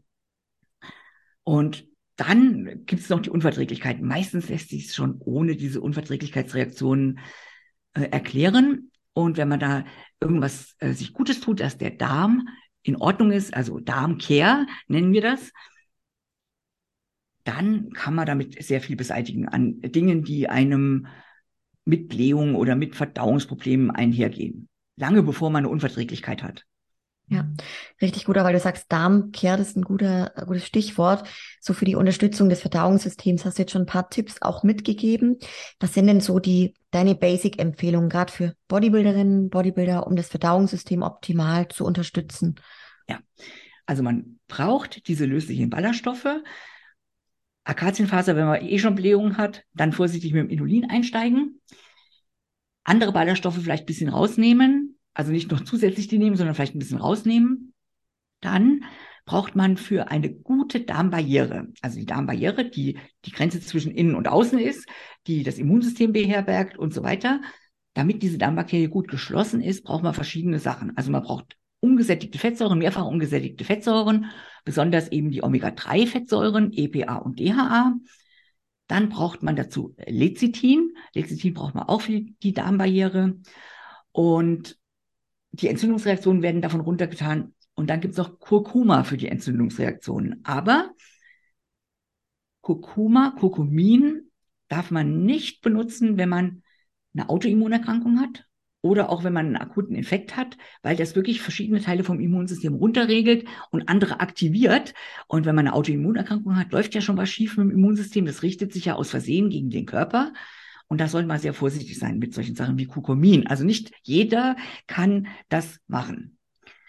Dann braucht man, damit die Zellen, also der, die Darmschleimhaut, das ist ja in Wirklichkeit eine Zellschicht, das ist ja kein Schleim, das ist so ein bisschen oben drauf. Und diese Zellen, die erneuern sich andauernd. Also die sitzen unten in so einer Kuhle und dann vermehren die sich und dann steigen die aus der Kuhle hoch und oben, wenn sie an den Zotten oben angekommen sind, schilfern die sich ab und werden ausgeschieden. Und diese Vermehrung von diesen Darmzellen oder von allen schnellteilenden Zellen, auch Haut zum Beispiel und Immunzellen, hängt ab von der ausreichenden Versorgung mit Glutamin. Glutamin ist eine semi-essentielle Aminosäure. Der Körper kann die selber herstellen, aber in Stresssituationen reicht die Eigensynthese nicht aus. Stress ist jede Entzündungsreaktion, jede sportliche Betätigung und was man sonst alles noch im Bereich von Stress findet. Dann reicht die Eigensynthese nicht aus dann muss man den Darm von außen mit dem Glutamin füttern. Da kommt relativ wenig im Blut an, weil der Darm alles für sich behält. Aber er nimmt dann wenigstens aus der anderen Seite, aus der Blutseite, nichts aus dem Blutkreislauf raus. Und das Glutamin, das ist in der Wissenschaft wird das eingesetzt bei zum Beispiel bei großen Operationen oder Verbrennungsopfern. Also dann reagiert der Darm mit Stress und dann baut sich die Darmschleimhaut ab, obwohl die gar nicht direkt betroffen ist. Und da kann man zum Beispiel mit Glutaminpeptid, als, also wir nehmen immer das Peptid, weil es einfach stabiler ist und weil es eben in der Medizin so eingesetzt wird, über Infusionen oder eben über Paar, also mit Sonden oder eben durch ganz einfaches Supplementieren kann man die Darmschleimhaut aufbauen, gesund erhalten und damit einen ordentlichen Schutz der Darmbarriere gewährleisten. Ja, Vitamin, also Martina, das ist schon etwas, wo man jetzt sagen kann, bei uns in dem Sport in der Sportbubble, dass das für jeden ein Supplement ist, man nehmen sollte. Ja, also es hat nichts dazu zu tun mit direktem Muskelaufbau. Es geht um den Darm, um die Darmzellen, dass die sich ordentlich teilen können und das Darmimmunsystem, dass das optimal versorgt ist, weil eben der Muskel sein Glutamin aus dem Blut nimmt und die Stressreaktionen das Glutamin wegfressen und die Eigensynthese eben nicht mehr ausreicht. Also das gehört für mich neben dem Omega-3-Fettsäure aus dem Fischöl Glutaminpeptid gehört für mich zu den absoluten Basics einer gesunden Ernährung. Mhm. Besonders eben, wenn ich Leistung bringen will. Aber Stress gibt es ja auch aus anderen Quellen. Genau, und Stress ist auch ein ganz, ganz wichtiger Faktor für Blähungen übrigens. Haben wir gar nicht drüber gesprochen. Also wenn ich dauerhaft gestresst bin, dann wird ähm, das Darm-Nervensystem, haben wir ja gehört, das ist ja sehr äh, stark auch mit dem Gehirn verzweigt, verknüpft. Und das wird dann auf die Dauer extrem belastet. Das geht auf die Darmbewegung. Also manche kriegen Durchfall, wenn sie Stress haben, manche kriegen Verstopfung, wenn sie Stress haben, Magenentleerung verändert sich und auch die Ausscheidung von speziellen Enzymen und von anderen ähm, wichtigen Inhaltsstoffen, die die Darmzelle sonst ausschüttet, das wird gestört. Und Stressreduktion, damit äh, könnte man bei ganz vielen an ansetzen. Stressreduktion und Schlafqualität. Das sind für mich auch die Basics für einen gesunden Lebensstil. Und die Basis ist dann immer, Gesundheit ist die Basis für jede Leistung. Also wenn der Schlaf nicht passt, wenn der Stresslevel zu hoch ist, müssen wir dagegen vorgehen. So gut, dass du das jetzt gerade noch ansprichst mit dem Thema Stress, ne, weil das ganz oft einfach die Ursache ist ne, für den Blähbauch und dann überhaupt nichts mit den Lebensmitteln oder der Ernährung an sich zu tun hat. Ne? Ja. ja. Ganz wichtiger Punkt. Viele Stressoren kann man äh, nicht wirklich umgehen. Also wenn ich eine Familie habe, die mich stresst, äh, ich kann die Familie nicht abschieben, also im Normalfall nicht. Und wenn ich einen stressigen beruflichen Alltag habe, also jetzt nicht, weil die Zeit einfach zu knapp wird, sondern weil man halt wirklich äh, über die Maßen da belastet ist aus irgendwelchen Gründen, das ist ja für die meisten auch nicht einfach so zu beseitigen. Also an der Stelle kann man ein bisschen was tun, aber vielleicht nicht zu viel. Deswegen ist es umso wichtiger, dass man den Stress über das Sportprogramm so niedrig wie möglich hält. Und wenn ich an einer Gesamtstressbelastung leide, als Frau besonders, und dann noch stundenlang Krafttraining mache, im Anschluss noch äh, stundenlang Kardiotraining mache, weil ich am Tag vorher was gefressen habe, was ich jetzt unbedingt wieder wegmachen muss, tut sowas nicht. Was gegessen ist, bleibt da, wo es ist und wird nicht durch vermehrtes Cardio wieder beseitigt. Extreme Ausdauerbelastung, das haben wir ja bei unseren Mädels, also wenn ich mir das angucke im Vergleich zu früher, äh, wer heute unter 10.000 Schritten läuft, der ist ja ein Krüppel. Also da gibt's ja 30.000 Schritte am Tag. Logisch ist nicht wichtig, aber 30.000 Schritte, das kann zu einer Stressbelastung werden. Auf jeden Fall. Und wenn ich dann noch ein Trainingsprogramm habe, wo ich 100.000 Übungen machen muss und wo ich zwei Stunden mit dem Krafttraining beschäftigt bin, das ist Stress für den Körper. Und da ist die Umstellung des Trainings weniger Cardio, gezielt Cardio für das Herz-Kreislauf-System, aber nicht für die Kalorienverbrennung. Ein Krafttraining für Muskelaufbau und auch nicht für die Kalorienverbrennung. Da brauche ich nämlich keine zwei Stunden. Also das alles überarbeiten und nicht viel hilft viel, dann ist, kommt auch der Darm zur Ruhe, was Stress angeht. Boah, das ist so gut, dass du das sagst, Martina. Ohne Scheiß. Das ist ja ein richtiger Teufelskreislauf, was du gerade so ein bisschen beschrieben hast, ne? Wenn es dann, also für das eine zum anderen. Und da hilft dann auch nicht mehr zu gucken, dass man irgendwelche äh, Supplemente für einen besseren Schlaf findet. Ne? Das genau. ist dann auch so etwas. Ja. Das zeigt sich ganz häufig in der Wettkampfvorbereitung. Also du hast ein Mädel und die nimmt nicht wirklich ab und die macht Cardio ohne Ende und sie, man kann ihr glauben, dass sie das isst, was sie essen soll. Und Krafttraining und Cardio. Und wenn man dann mal sagt, pass mal auf, du machst jetzt mal zwei Tage lang gar nichts. Gar, gar, gar nichts. Du gehst zu der Arbeit und danach relaxst du. Du darfst spazieren gehen, aber keine Schritte sammeln ist ja ein Unterschied, wenn man spazieren geht, um den Kopf auszuschalten. Dann kann man feststellen, dass nach den zwei Tagen das Gewicht abgestürzt ist, obwohl man ja nichts verbraucht hat, weil man ja alles eingeschränkt hat.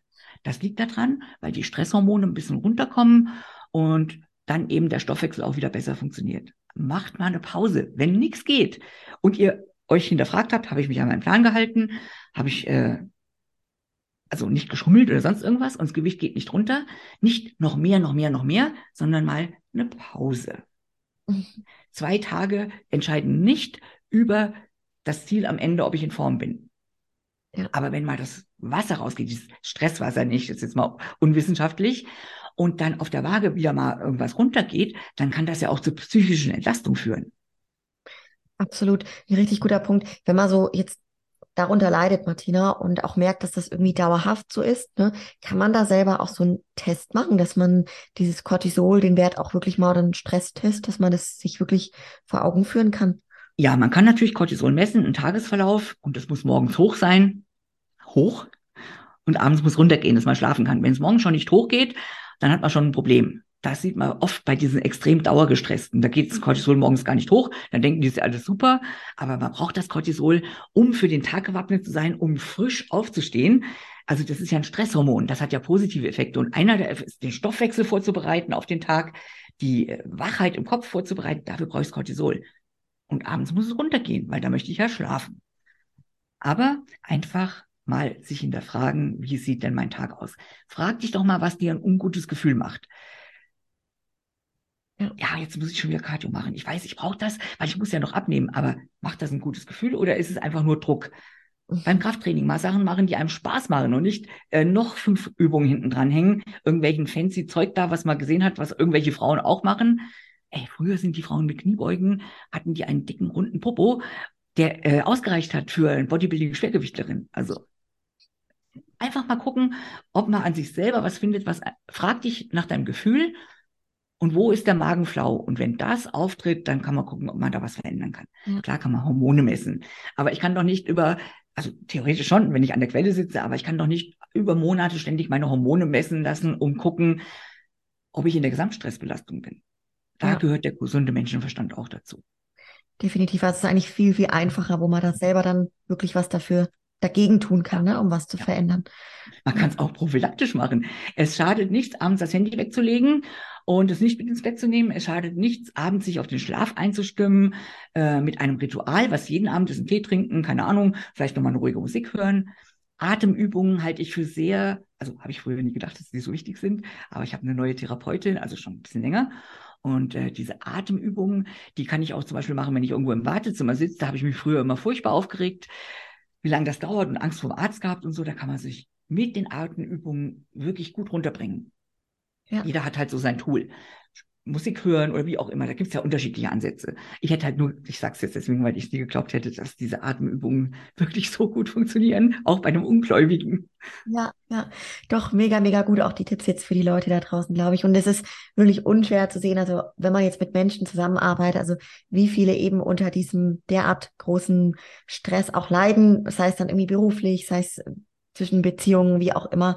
Ja. Und da kann man aber schon wirklich selber auch was verändern. Das ist eben das Stichwort. Man muss dann achtsam sein und auch wollen, dass man da entsprechend was verändert. Ne? Und nicht mehr ist immer gleich mehr förderlich. Das, wie du schön gesagt hast, ja. Wenn man dann jetzt da von dem Thema, ähm, Martina, wo wir gesagt haben, wie können wir den Darm unterstützen, ne? und eine intakte ähm, Rolle des Darms beeinflussen. Welche Rolle spielt denn generell so bei den Mahlzeiten jetzt die Mahlzeitengröße, das Mahlzeitentiming, so Aufteilung der Makro- und Mikronährstoffe, Verarbeitungsgrad der Lebensmittel, also solche, solche Themen? Ja, das ist ein schwieriges Thema. Also äh, ich sage immer, die Basis ist erstmal die Makro also erstmal die Kalorienbilanz. Ganz unten kommt die Kalorienbilanz. Wenn ich zunehmen will, muss ich ein bisschen drüber liegen. Wenn ich abnehmen will, muss ich ein bisschen drunter liegen. Dann kommt die Makrozusammensetzung, die ich mir vom Coach geben lassen habe oder vorgegeben habe. Die muss ich erfüllen. Dann gibt es verschiedene Einflüsse, die aber sehr individuell sind. Ich würde zum Beispiel immer sagen, wenn ich Sport mache, da esse ich alle drei bis vier Stunden eine kleine Eiweißportion, also mindestens 25 Gramm, um die anabolen Wirkung zu haben. Das würde ich immer versuchen, das einzuhalten.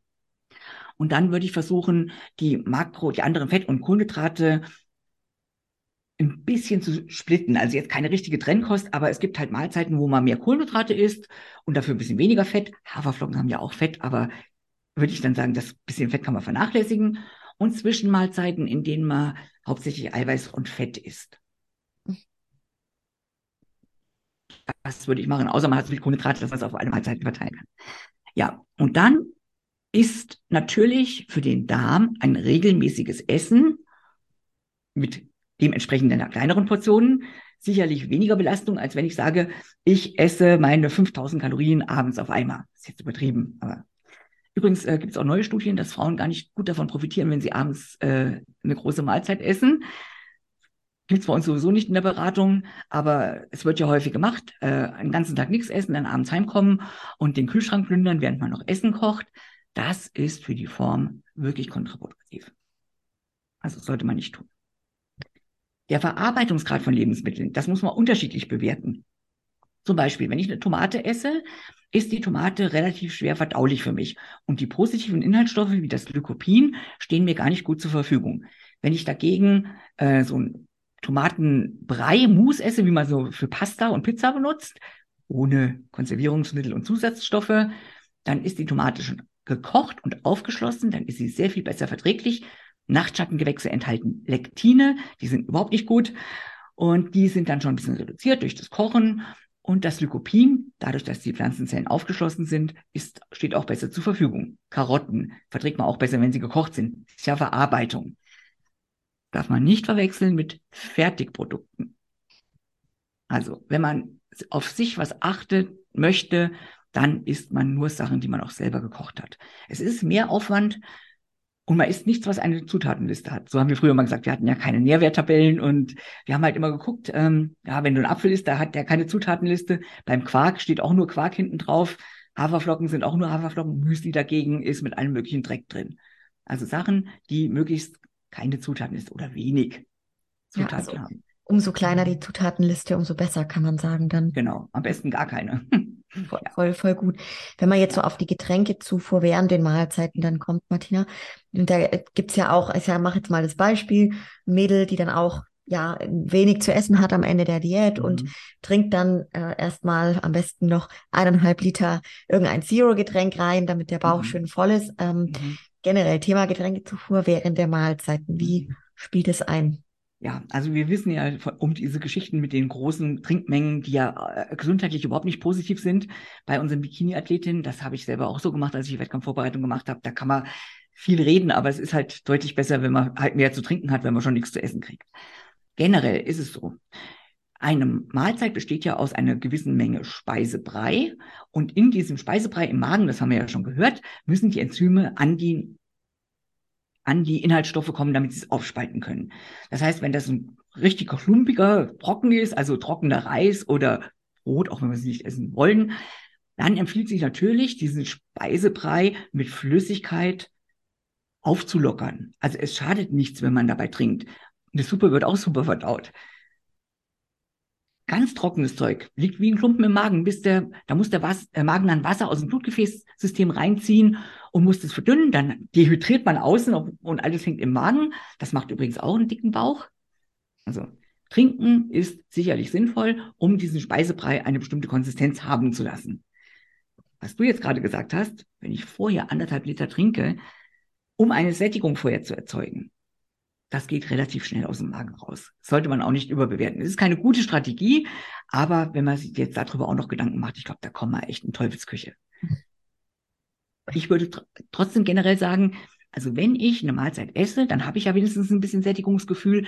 Da würde ich eine moderate Menge zu trinken und dieses Trinken, um die Sättigung zu erzeugen oder eben um kurzfristig ist ja nur, aber um den Hunger kurzfristig auszublenden, das mache ich dann zwischen den Mahlzeiten. Voll gut. Und gerade auch Thema Sättigungsgefühl. Und vorhin hattest du es schon mal zu Beginn gesagt, ne, wo das auch anfängt, der ganze Prozess von, wenn man jetzt auf die Nahrungsaufnahme geht, wie wichtig das eigentlich ist, eine bewusste Nahrungsaufnahme auch zu machen. Ne? Ein riesen Unterschied auch beim Thema Sättigungsgefühl. Ob ich jetzt quasi, ich sag mal beispielsweise meine, mein Porridge früh esse und nebenher schon hier ewig viele E-Mails checke und beantworte, wo ja mein Kopf bei den E-Mails ist vermutlich. Ähm, sonst würde ich ja nur Senf zusammenschreiben, ja. Und gar nicht bei dem Essen wirklich. Und danach denke ich mir, oh, meine Schüssel ist jetzt leer. Habe ich jetzt gerade irgendwie überhaupt gegessen? So, dann bin ich ja lange nicht so mhm. satt, ne? Wo ist das hin? Ja. ja. Ganz wichtiger Punkt. Wenn man isst, dann isst man wenn man eine kleine Kalorienzahl hat, manche müssen ja auch mehr essen, als sie wollen, dann ist es ein Problem. Aber wenn man isst, isst man und dann tut man nichts nebenbei. Weder Fernseh gucken, noch E-Mails beantworten, noch sonst irgendwas. Man konzentriert sich auf sein Essen, aufs Kauen. Kauen, kauen, kauen, einspeichern und so weiter. Und langsam essen bei kleinen Portionen, weil es dauert einen gewissen Moment, bis, also wir haben ja einmal die Dehnungsrezeptoren, die wir schon im Mund haben und im Magen. Und die Dehnungsrezeptoren, die machen so das erste Sättigungssignal kurzfristig. Aber das hält natürlich nicht lang an, sonst könnte man ja mit Trinken allen Hunger unterdrücken. Das kann man nicht, das wissen wir. Danach kommt äh, die, Chemo, die Chemorezeptoren. Die messen im Magen, wie ist denn die Nahrung zusammengesetzt? Ist da Eiweiß, Kohlenhydrate und Fett drin? Deswegen wenn man von allem ein bisschen drin hat, hat man ein stärkeres Sättigungsgefühl, als wenn man jetzt nur die Maiswaffeln pur knappert. Da werden nur die Kohlenhydratrezeptoren angesprochen praktisch. Dann geht es in den Dünndarm, da gibt es auch wieder Sättigungsreaktionen, die ins Gehirn gehen. Das Insulin ist zum Beispiel auch ein guter Sättigungsfaktor. Und all diese Dinge, die brauchen natürlich ein kleines bisschen Zeit. Und wenn ich schlinge und stopfe, dann habe ich vielleicht eigentlich genug gegessen an Kalorien und Lebensmittelinhaltsstoffen, die eine Sättigung auslösen würden. Ich verpasse es aber, weil ich nicht drauf geachtet habe oder weil ich halt eine E-Mail gemacht habe oder weil ich eben einfach zu schnell gegessen habe. Und dann esse ich noch mehr und noch mehr und noch mehr. Und wenn ich langsam gegessen hätte, also immer ein guter Tipp ist, also man macht sich eine Portion. Wenn man jetzt kein, die Leute, die einen Plan haben, für die ist ja hinfällig, aber man macht sich eine Portion, die für einen normalen Menschen als angemessen gilt. Dann isst man die und dann schmeckt's gut und dann hat man noch Hunger und weiter und so weiter, was alles so Appetit, Hunger und was alles so äh, befriedigt werden muss. Dann wartet man ab und sagt sich, wenn ich in einer Viertelstunde noch genau das gleiche Gefühl habe, dann erlaube ich mir die zweite Mahlzeit. Mhm. Dann kann man die E-Mail beantworten, abgelenkt sein, Fernseh gucken, keine Ahnung, was man so macht heutzutage, um abgelenkt zu sein. Und wenn man dann noch nach einer Viertelstunde immer noch sagt, ah, es ist aber keine Sättigung eingetreten und die Befriedigung ist nicht gekommen, dann kann man noch mal überlegen nach einer zweiten Portion. Oder zehn Minuten. Mittagspausen sind ja auch begrenzt.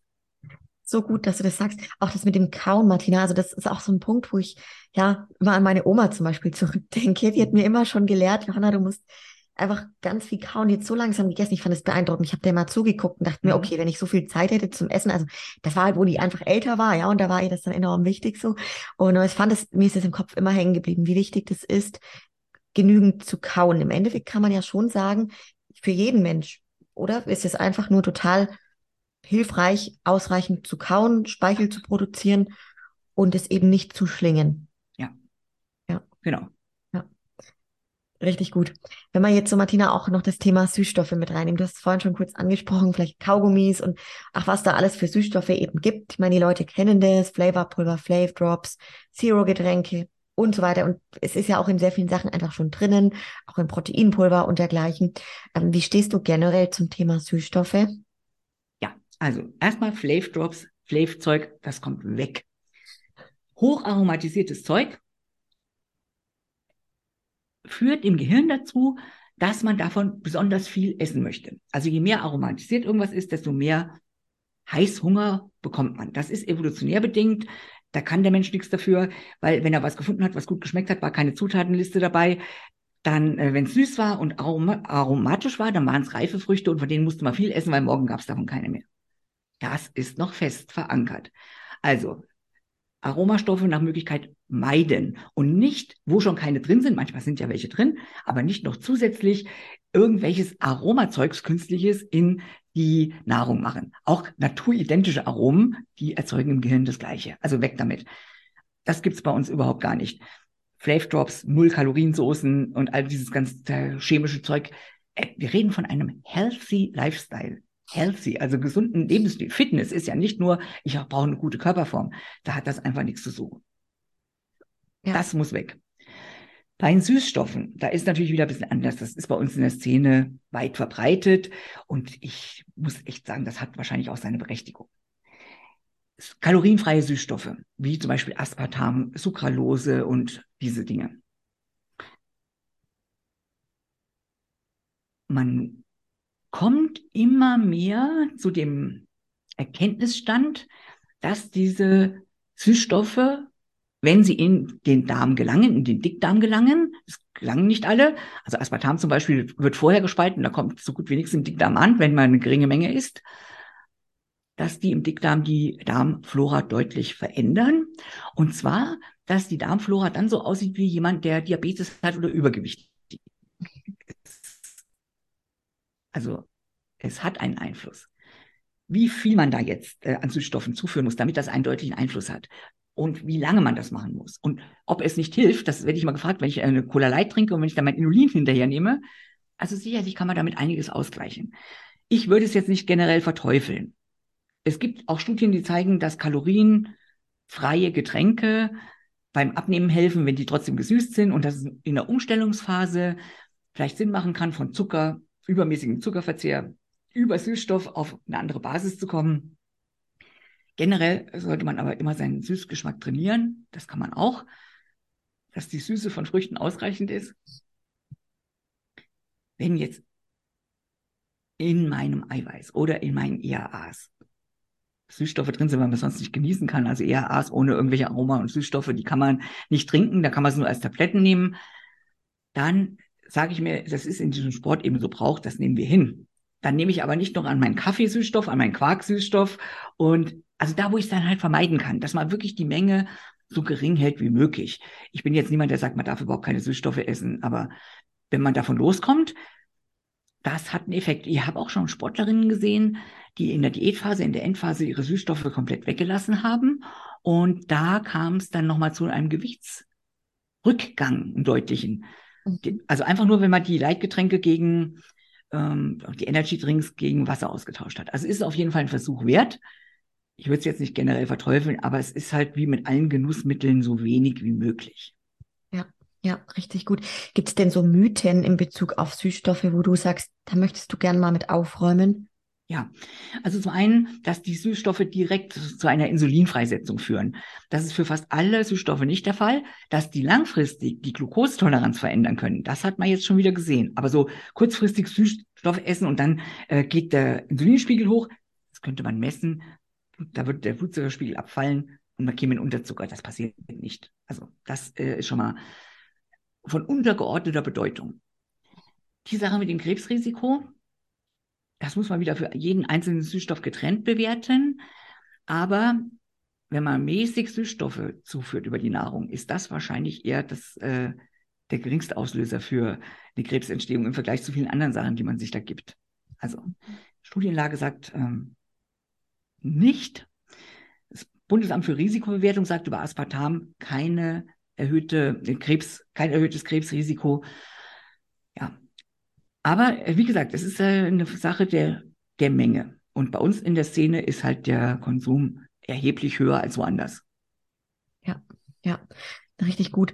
Ich oute mich auch selbst mal noch zum Thema Kaugummi, Kaugummisucht, die da gehöre ich schon auch mit dazu. Mhm. Ähm, du hast vorhin schon mal kurz gesagt, Martina, was, was genau, dass man so mal auch sagt, ich meine, ich werde wahrscheinlich jetzt nach diesem Gespräch definitiv nochmal darauf achten, an dieser Sucht zu arbeiten oder einen kalten Entzug zu machen, vielleicht besser.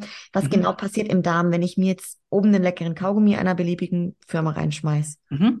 Also wir reden jetzt von einem mit Zuckeralkoholen. Die beeinträchtigen auf jeden Fall die ähm, Darmflora, die führen zu Blähungen im Übermaß genossen, weil die nicht gut aufgenommen werden können. Das ist dann wieder einfach ein Transportproblem. Und es Generell würde man sagen, für die Zähne, okay, so ein Zahnmännchen-Kaugummi ist gut, aber das muss ich ja nicht äh, im Stundenrhythmus machen. Da ist auch alles eine Frage der Menge. Und es ist sinnvoll, auf diese Dinge zu verzichten. Manchmal kann man das machen, einfach indem man die Mahlzeitenabfolge verändert oder die Mahlzeitenzusammensetzung. Angeblich ist es so, wenn man sich strikt nach Logi-Ernährung ernährt, dass der Heißhunger auf Süßes verschwindet. Ich habe es noch nie so strikt gemacht. Ich esse halt immer gerne süß und auch mein Leben lang Süßstoffe konsumiert. Also ich gehe nicht mit gutem Beispiel voran, das möchte ich hier bemerken extra. Ich gehe nicht mit gutem Beispiel voran. Es kann man sicher besser machen. Ähm, aber die Frage ist, warum esse ich den Kaugummi? Wahrscheinlich, weil ich Hunger zwischendurch habe. Mahlzeitenzusammensetzung, Mahlzeitenverteilung, überdenken und mal einen kalten Entzug machen und gucken, ob man die wirklich braucht. Das wäre jetzt so mein Tipp dazu. Ja, ja, und da ist es ja meistens wie bei vielen Sachen, wenn man sagt, man verzichtet mal komplett auf Zucker oder dergleichen, dass es halt ein paar Tage sind, wo man wirklich ein bisschen beißen muss, sage ich jetzt mal, ne? Und dann aber irgendwann ist es raus aus dem Kopf und der Körper verlangt auch nicht mehr so danach. Genauso ist es. Und deswegen halte ich auch nichts davon, die Menge zu reduzieren, weil dann hat man ja ständig wieder diesen gleichen Reiz. Es gibt aber unterschiedliche Persönlichkeiten. Manche sagen, wenn ich mir jetzt komplett verzichte, da kriege ich äh, sofort die Panik. Da ist es dann besser, wenn man es reduziert. Und bei anderen ist es wirklich besser so einfach weg damit und dann irgendwann hat man es vergessen, dass das mal so toll war. Ja, ja. Und keinen da haben, das ist auch immer gut. Ja, ja, unbedingt. Es gilt für alles. Also für jeden, der auf Diät ist, Sachen, die man nicht essen möchte in seiner Diät, gar nicht erst zu Hause haben. Weil der Schritt zum Schrank ist kürzer als der Schritt ins Auto und dann zum Geschäft. Auf jeden Fall, das ist nochmal ein richtig guter, guter Tipp. Wenn wir jetzt so zum Ende hin auf jeden Fall noch die Zuschauerfragen mit reinnehmen, Martina, einige, die habe ich jetzt mal einfließen lassen. Allerdings gibt es noch ein paar, die schon sehr passend sind auch bei dem Thema. Und zwar, was hältst du denn generell vom Pre-Intra- und Post-Workout-Carbs? Ja, also die Kohlenhydratversorgung. Wenn man wenig Kohlenhydrate hat, wir gehen jetzt mal von einer Frau aus, die vielleicht nur 150 Gramm hat, dann empfiehlt sich sicher, vorm, also zu Frühstück, vorm Training und nach dem Training in irgendeiner Mahlzeit im Abstand zum Training Kohlenhydrate zu essen. Wenn man mehr hat, kann man es auf mehr verteilen. Die Speicher, nach dem Training hat man Zeit bis zum nächsten Training, die Kohlenhydratspeicher wieder aufzufüllen, wenn man genug Kohlenhydrate kriegt. Also da spielt es dann eher weniger eine Rolle, nur für den Blutzuckerspiegel. Weil der Muskel kann die Kohlenhydrate, die man isst, nicht wieder hergeben. Die Leber schon, aber die, der Muskel behält alles drin. Und wenn ich heute Abend Kohlenhydrate esse, heute Mittag, heute Morgen, keine Ahnung, und um fünf trainieren gehe, sind die Kohlenhydrate noch drin, die ich über den Tag gegessen habe. Außer ich wäre körperlich sehr aktiv, also Schwerastarbeiter.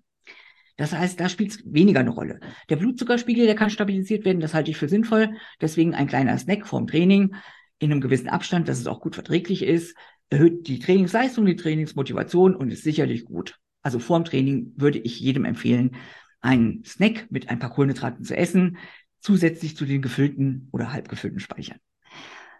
Nach dem Training, wie gesagt, wäre es optimal, wenn man Kohlenhydrate hätte. Man kann aber die Insulinfreisetzung auch über ein Whey-Protein erzeugen. Das ist das Minimum, was man machen sollte, in Whey-Protein, in Wasser. Wenn man Kohlenhydrate übrig hat, kann man die dazu essen oder man kann sie auch später in der Mahlzeit noch essen. Intra-Workout. Intra. Das hängt von zwei wesentlichen Faktoren ab. Einmal, wie viel Muskelmasse habe ich und wie lange trainiere ich.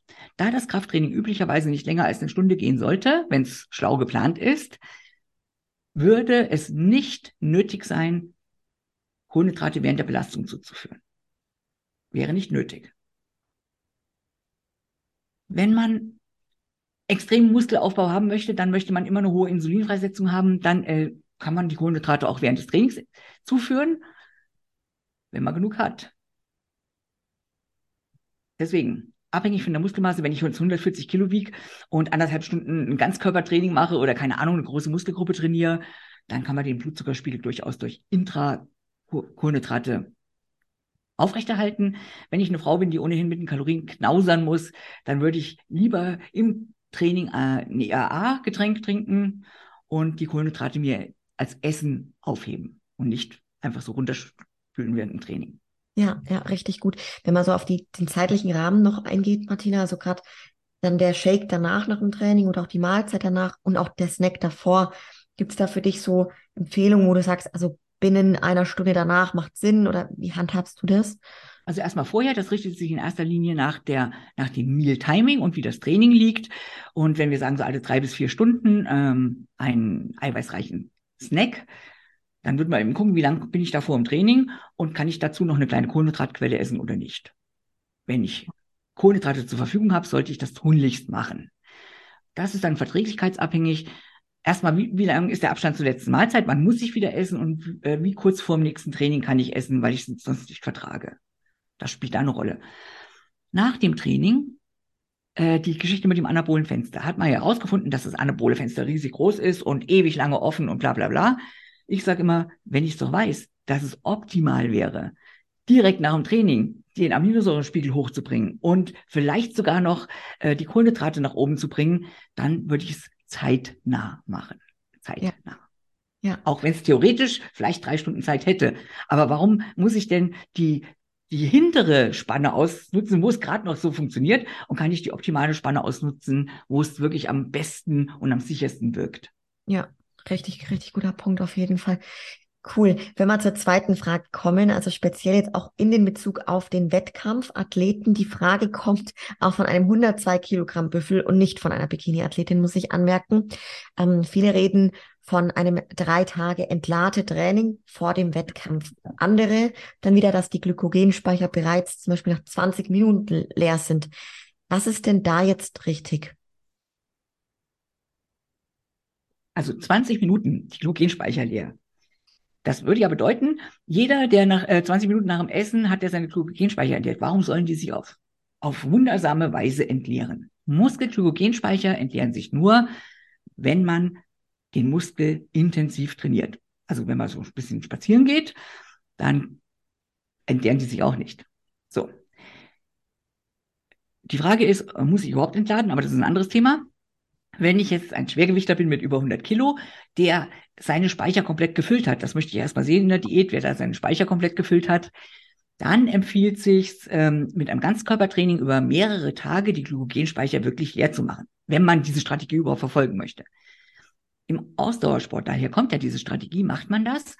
Also entladen, aufladen, entladen, aufladen mehrfach, um bei so einem 65 Kilo Männchen die Glykogenspeicher zu erhöhen, damit er mehr Kohlenhydrate unterbringt, als er vorher untergebracht hat.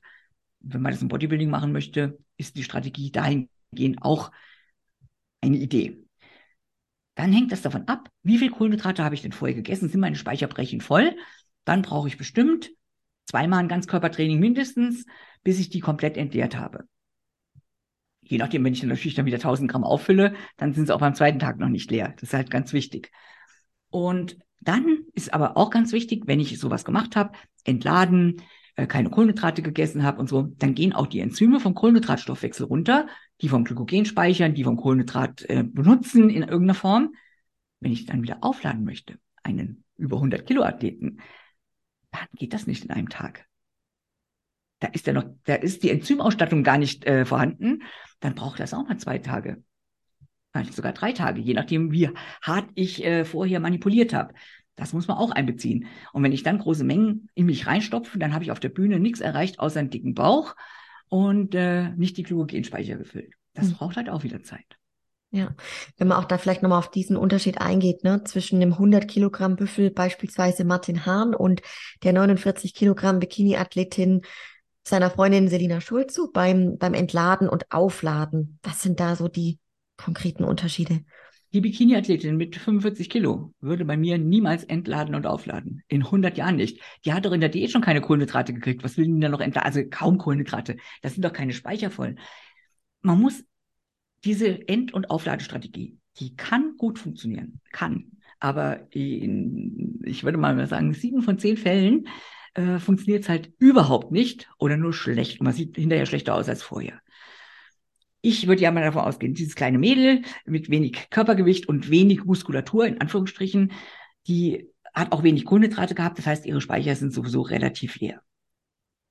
Unsere Bikini-Athletinnen laden nicht, manipulieren nicht am Trinken und machen auch keine Entwässerungsstrategie mit 100.000 Liter Trinken oder Chemie. Das tun die nicht. Man kann natürlich äh, sagen, okay, die hat so wenig Kohlenhydrate gehabt, die ist bisschen flach der gebe ich einfach ein paar mehr Kohlenhydrate zum Wettkampf hin, damit die halt wieder eine schöne, runde, volle Muskulatur kriegt. Das ist sicherlich möglich und gut, wenn man vorher keine gegessen hat. Dazu brauche ich aber nicht mehr entladen. Also das äh, würde ich niemals tun. Wie gesagt, beim Schwergewichter, wenn er diese Strategie mehrfach macht, entladen, aufladen, entladen, aufladen, dann kann der seine Glykogenspeicher vergrößern und sieht beim dritten Wettkampf aus besser, besser aus als beim ersten. Das kann funktionieren. Ja. Sehr, sehr gut. Dann kommen wir zu einer nächsten Frage. Besteht denn die Möglichkeit, eine Malabsorption wieder in den Griff zu bekommen? Mhm. Also Malabsorption, schlechte Aufnahme.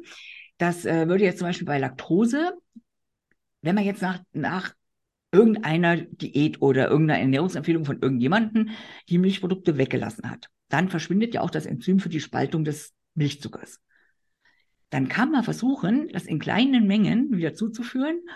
Manchmal bildet der Körper dann wieder neu diese Laktase. Das kann funktionieren. Bei der Fructose, wo der Transporter nicht ausreichend transportiert oder nicht ausreichend da ist, haben wir ein Problem. Da gibt es ja so diese tollen Theorien, dass man da so eine Auslassdiät machen muss, wo man überhaupt keine Fructose isst. Das machen manche. Dann hat man aber verloren. Dann geht nämlich wirklich der letzte Transporter, den man vielleicht noch hatte, auch noch verloren. Da wäre es wichtig, dass man immer die für sich individuell noch verträgliche äh, Fructosemenge probiert und dann eben den Transport damit erhält. Weil wenn der Transporter einmal weg ist, dann wird es schwer, den wiederzubekommen. Ja. ja, bei anderen Sachen, äh, wo, wo es ein Enzymmangel ist, also wenn aus, auf der Darmschleimhaut irgendwelche Enzyme generell fehlen, da gibt es ja so manche Leute können noch nicht mal Haushaltszucker spalten. Das bemerkt man relativ früh im Säuglingsalter und das ist auch meistens nicht reversibel. Ja. Neue Lebensmittel einführen bringt immer das Problem, habe ich ja schon mal gesagt, äh, mit Blähungen, also immer wenn man die Ernährung umstellt, deswegen auch in der äh, Aufladephase vom Wettkampf nicht auf einmal die Ananas essen, äh, die man sonst ein halbes Jahr lang nicht gegessen hat. Weil alle neuen Lebensmittel konfrontieren die Darm Zellen, das Darmmikrobiom und dann hat man immer ein Blähungsrisiko. Das würde ich nicht machen. Wenn man das möchte, kann man Lebensmittel langsam wieder einführen. Generell würde ich persönlich von ähm, exotischen Lebensmitteln Abstand halten. Das ist ja auch dadurch, dass wir den Welthandel haben, kann man ja zu jeder Jahreszeit alles essen und auch Früchte essen, die man früher nie zu Gesicht bekommen hat. Da muss man immer von ausgehen, dass man diese nicht gut verträgt weil man genetisch nicht darauf angepasst ist. Diese ganzen Superfood-Geschichten, die machen oft mehr Probleme, als äh, sie nutzen. Lieber heimische Quellen nutzen. Es gibt für jedes Pseudo-Food, Superfood immer auch eine heimische Quelle, die das Gleiche kann. Mhm. Oh, ein sehr, sehr guter Punkt. Auf jeden Fall, du. Wir haben eine Frage bekommen zum Thema Kurkuma und Glutamin. Da bist du vorhin schon mhm. sehr gut drauf eingegangen. Mhm. Vielleicht da einfach noch für die Leute jetzt so, ähm, wer und, und wann ist wirklich gerade auch Kurkuma sinnvoll? Glutamin haben wir eigentlich schon gesagt, ist mhm. im Endeffekt für jeden sinnvoll, ne? Ja. Also Kurkuma für alle Leute, die nicht an irgendeiner Störung vom Immunsystem leiden, Autoimmunerkrankungen oder gerade einen schlimmen Effekt haben, würde man sagen, Kurkuma hat immer positive Effekte, fast immer. Und ähm, das ist halt, wirkt antioxidativ, das wirkt entzündungshemmend und äh, das kann man sicherlich generell empfehlen. Man kann auch immer mit Curry würzen sein Essen, da hat man auch Kurkuma mit drin und dann kann man sich auch an die Menge ein bisschen anpassen. Man sagt, dass es im Darm besser aufgenommen wird, wenn man es mit schwarzem Pfeffer mischt. Manchmal kann es aber wichtig sein, dass man es gerade nicht mit schwarzem Pfeffer mischt, weil es im Darm verbleiben soll. Mhm. Also viele Kurkuma-Effekte beruhen auch darauf, dass das Kurkumin gar nicht sofort aufgenommen wird, sondern im Darm selber zu einer antientzündlichen Wirkung kommt. Es kommt immer darauf an, wo ich halt diese Wirkung haben möchte. Also nicht immer muss man es mit schwarzem Pfeffer versetzen. Voll spannend. Was ist auch genau der Unterschied, Martina, wenn man jetzt sagt, hm, eine fragt dich, hey, soll ich Kurkuma oder eben wirklich das Kurkumin supplementieren? Also, das ist immer ein bisschen schwierig bei Supplements. Also wenn man Kurkuma nimmt, hat man da drin Kurkumin in unterschiedlichen Mengen. Deswegen, ähm, die Wirkung kommt vom Kurkumin, von diesem Inhaltsstoff. Und wenn das angegeben ist auf der Packung, dass da wie viel Kurkumin da drin ist, wäre man schon im Vorteil. Generell kann man auch ein hochwertiges Kurkuma-Produkt benutzen, ohne dass die Menge von Kurkumin wirklich drinsteht und kann eben individuell sich langsam nach oben arbeiten. Aber der wirksame Inhaltsstoff ist das Kurkumin. Ja, ja, voll gut. Ähm, dann das Thema Fette nach dem Training. Das ist auch so ein, ja, doch präsentes Thema, würde ich behaupten, in unserer Bubble. Sind Fette nach dem Training okay oder sollte man die lieber mit Abstand beispielsweise zwei Stunden oder gibt es da eine Faustregel nach dem Training herauslassen? Wenn ich diesen Sport ernsthaft betreibe, dann führe ich in meinem Optimal Shake kein Fett zu Postworkout. Das, ich möchte ja, ich nehme ja extra ein Whey-Protein, was gut verdaulich ist, schnell zum Anstieg von Aminosäuren führt und damit auch schnell eine Insulinfreisetzung hervorruft, um eben eine schnelle Wirkung zu haben. Ich kann es noch mit schnellen Kohlenhydraten kombinieren, die leicht verdaulich sind. Hochmolekulare Maisstärke zum Beispiel würde ich immer empfehlen. Ja, jetzt habe ich zwei Produkte gekauft, die schnell durch den Magen gehen und schnell im Blut auftauchen. Dazu nehme ich kein Fett, weil Fett verzögert die Magenentleerung, verzögert die Aufnahme und dadurch äh, wird alles langsamer. Wenn ich jetzt aber sage, mir ist das alles wurscht und ich esse drei Stunden nach dem Training eine vollständige Mahlzeit und da ist dann halt Fett auch mit drin und ich habe gar nichts gemacht für die Post-Workout-Versorgung, ist dann auch schon wurscht. Also dann optimalerweise würde man wirklich nach dem Training so schnell wie möglich auch wenn man theoretisch länger Zeit hat, sich um seine Aminosäurenversorgung, um seinen Insulinausstoß kümmern und dann eben kein Fett essen und das auf die nächste Mahlzeit verteilen. Ja, ja. Optimal. Ähm, wenn wir jetzt so zu dir kommen, Martina, da kam auch die Frage, was dich denn am Bodybuilding und Kraftsport selber begeistert. Also seit ich 16 Jahre alt bin, mache ich das ja. Und Bodybuilding ist mein ganzes Leben. Also mein ganzes Leben dreht sich, hat sich immer um Bodybuilding gedreht, ob das beruflich war, ob das Beziehungen waren. Also ich würde das beschreiben, das ist einfach mein Leben. Die ganzen positiven Sachen, die ich in meinem Leben erfahren habe, beruhen auf den Moment, wo ich in diesen Sport eingetreten bin. Also es ist für mich nicht wegzudenken, auch wenn ich ab, also wo ich sehr drunter leide, selbst im Moment nicht trainieren kann. Ich hoffe ja immer, es wird nochmal. Wahrscheinlich nicht. Aber auch wenn ich selbst jetzt nicht diesen Sport mehr aktiv durchführen kann, ist alles rundrum womit ich mein Geld verdiene, womit ich mich selber glücklich mache, hängt alles mit Bodybuilding zusammen. Ja, ja. Richtig schön. Hey, jetzt, jetzt machen wir wieder einen harten Cut zu einer anderen ähm, Frage zum Thema Verdauung auch wieder. Und zwar die rote Beete und das Sauerkrautsaft, ob das für die Verdauung hilft und was da dran ist. Also Sauerkrautsaft getrunken morgens führt dazu, dass man relativ schnell eine Toilette aufsuchen muss. Also wenn man damit Probleme hat, ist das auf jeden Fall eine Maßnahme, die man mal probieren kann. Ein bis zwei Gläser maximal sollte man da trinken. Das kann man es wahrscheinlich nicht schaffen, wenn man es nicht gewohnt ist. Und das Sauerkraut an sich, das ist ja vergoren, also vergoren fermentierte Lebensmittel, die haben eine ganz besondere Bedeutung in der menschlichen Ernährung. Je mehr fermentiertes Zeug man isst, desto besser funktioniert die Darmflora, dieses Mikrobiom und damit auch die Darmgesundheit und damit auch die Darmtätigkeit. In dem Fall handelt es sich um Milchsäurebakterien und diese Milchsäurebakterien, das sind nicht, übrigens nicht alle positiv, aber in dem Falle, die führen eben dazu, dass man vermehrt Stuhlgang erzeugt und dass die Darmgesundheit nach oben geht. Das ist sicherlich empfehlenswert. Die rote Beete an sich, das ist ja sowieso ein Superfood. Also in der roten Beete ist alles an Vitaminen drin, was man sich vorstellen kann. Da ist ähm, Stickstoff drin. Das, der Stickstoff macht Pump, also ist generell für die Muskelversorgung wichtig, für die Blutgefäßerweiterung, Blutdruck senkend. Das Betain da drin, das hat ganz, ganz viele positive Effekte. Dann haben wir noch die bunten Farbstoffe, also Eat the Rainbow, dieses lilafarbene ist ganz besonders wichtig für antientzündlich, für antioxidativ. Also das ist schon so eine richtige Gesundheitsbombe. 41 mhm. Kalorien pro 100 Gramm, eine rote Beete ist auf jeden Fall ein Lebensmittel, was in keiner Ernährung fehlen sollte. Voll gut. Also ich habe jetzt auch oft erlebt, dass Athletinnen das gerne auch in der Vorbereitung essen, als Gemüse dann eben dazu. Bei ne? beidem, Entschuldigung, bei beidem muss man ein bisschen aufpassen. Wenn man eine Histaminintoleranz hat, kann man weder rote Beete essen noch vergorenes Sauerkraut. Okay. Für die, ja. die das wissen. Sehr, sehr gut. Jetzt kommen wir nochmal zum Thema Ballaststoffe. Der Unterschied von Flohsamenschalen, Leinsamen, Chiasamen und so weiter. Ähm, ob es da einen großen Unterschied gibt? Ja, gibt es einen großen Unterschied. Also wir haben ja schon gesprochen mal über äh, Flohsamen, Flohsamenschalen. Und dann gibt es ja noch den Leinsamen und das Chia. Chia ist ja ein Novel Food, also neu zu uns gekommen. Deswegen würde ich es generell ablehnen. Hat auch am allermeisten Kalorien, das sind, glaube ich, vier oder 44 Kalorien oder so. Und hat eine relativ, im Vergleich zu Flohsamenschalen, eine relativ geringe Wasserbindungsfähigkeit. Die liegt so bei sieben. Die Flohsamen waren bei neun und die Flohsamenschalen waren bei 40, also deutlich mehr Wasserbindungskapazität über die äh, Flohsamenschalen. Beim Leinsamen haben wir noch einen anderen positiven Effekt. Das Fett, also wenn die sehr stark aufge äh, zermahlen sind, geschrotet sind, fein geschrotet, dann steht uns das Fett noch zur Verfügung und das Leinöl ist das einzige Pflanzenöl außer Olivenöl, was bei uns Einzug in die Ernährung halten sollte. Das heißt, man profitiert äh, da auch noch ein bisschen von. Voll gut, und ansonsten äh, Verträglichkeit einfach mal probieren. Ja. Ich wäre Fan von Flohsamen, Schalen. Voll gut. Und auch weil du gerade noch sagtest, das Leinöl, da sind ja auch viele, glaube ich, ein Fan davon, Leinöl nochmal am Tag zu supplementieren, ne?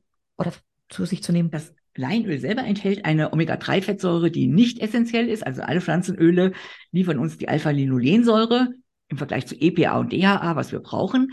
Aber bei der Umwandlung von diesen Fettsäuren, das ist ein ganz komplexer Stoffwechsel, da will ich jetzt gar nicht näher drauf eingehen, aber wenn man ein bisschen Leinöl zuführt, dann verhindert man, dass zu viel Omega-3 und Omega-6 umgewandelt wird, weil das Leinöl aus die Omega-3-Fette daraus in dem Stoffwechsel mit eingreift und das Enzym praktisch beschäftigt, was sonst Omega-6 machen würde. Deswegen. Mhm. Richtig gut.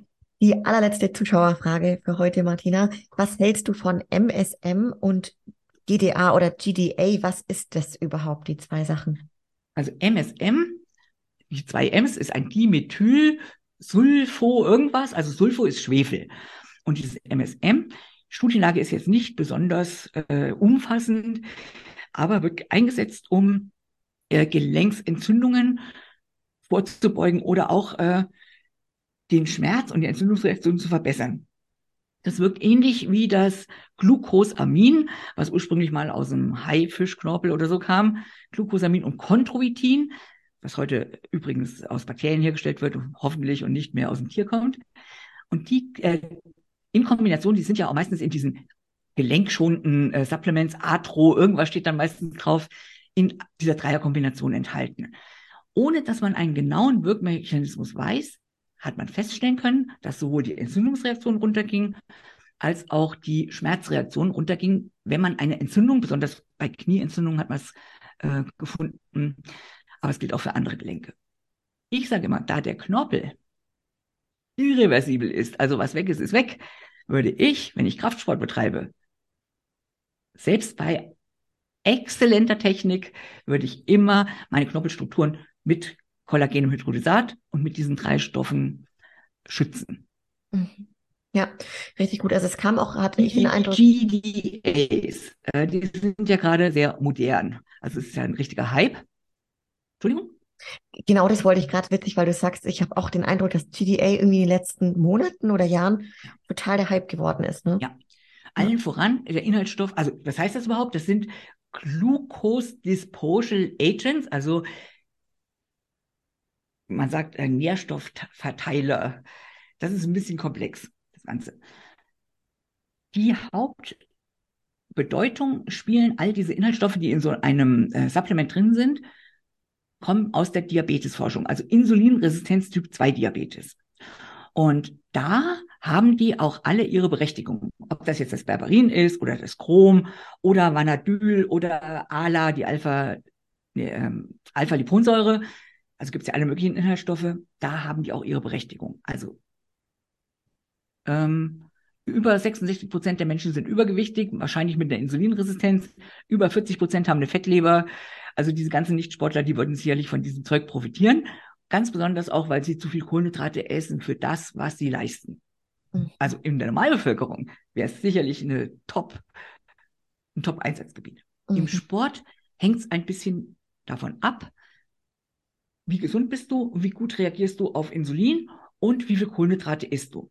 Unsere Frauenathletinnen im Normalfall betreiben keine Kohlenhydratmast. Also die sind ja alle immer sehr vorsichtig mit Kohlenhydraten.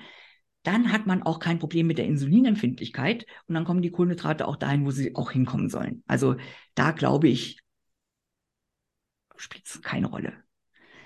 Bei leichten Bodybuildern, die keine Kohlenhydratmast betreiben und keine Insulinresistenz haben, spielt es auch keine Rolle. Bei den Athleten, die sehr viel Kohlenhydrate essen, eigentlich viel mehr, als sie äh, in Wirklichkeit brauchen würden. Und da haben wir zuhauf Athleten von und unter Umständen noch unterstützt sind mit irgendwelchen Substanzen. Da ist das Einsatzgebiet von diesen GDAs. Man muss nämlich auch bedenken, eine Wirkungsweise geht über ein Enzym im Stoffwechsel, das heißt AMPK, das misst, ob man gut oder schlecht mit Energie versorgt ist. Und wenn das aktiviert wird, dann werden Sparvorgänge eher nach oben gefahren. Und das wird aktiviert. Und das kann man nur umgehen, indem man Schwersport betreibt, ständig viel im Überschuss ist, damit man diese Wirkung wieder ausbalancieren kann oder eben unterstützt. Und deswegen sehe ich das Einsatzgebiet äh, bei Insulinresistenten aus irgendwelchen Gründen, aber nicht bei Leuten, die wenig Kohlenhydrate essen. Da hat man kein Problem, die dahin zu bringen, wenn man Sport macht, wo die hin sollen. Ja, ja. Wow, so spannend. Martina Hammer, wir sind jetzt so mit echt auch am Ende angelangt und also ich weiß ganz genau, ich werde bei mir selber noch mal einiges so überdenken. Ich denke, da werden einige dabei sein, die vielleicht auch mal ja ein bisschen reflektieren dürfen beim Ernährungsverhalten und gucken, ob da noch was zu optimieren ist, einfach auch aus dem Gesundheits- und präventiven Aspekt her. Denn man kann ja wirklich unseren geliebten Sport sehr lange machen, wenn man das Ganze einfach mit Bedacht macht, mit Verstand macht, ne? Und die Gesundheit ist eben die Basis für alles, auch für die Leistungsfähigkeit. Ohne Gesundheit kann ich kein aktiver Sportler sein. Also ja. das kann man ja nicht trennen. Nur auch kommt die Frage, ist das jetzt gut für die Gesundheit oder gut für die Leistung? Gesundheit ist die Basis für Leistung. So schön, dass du sagst. Und ich wünsche mir auch, dass die Folge bei ganz vielen auf die Ohren kommt, die vielleicht gar nicht so tief in unserem Sport drinnen sind. Denn auch da sind ja sehr viele Punkte dabei, wo einfach hilfreich sind. Ne? Und ja, mega schön. Martina, wenn jetzt jemand dabei ist, der sagt, Mensch, wow, ich möchte gerne zur Martina oder eben ihrem Team Fit Giant heißt ihr, ins, ins Coaching kommen. Mach mal Werbung dafür. Wie kommt man da zu euch?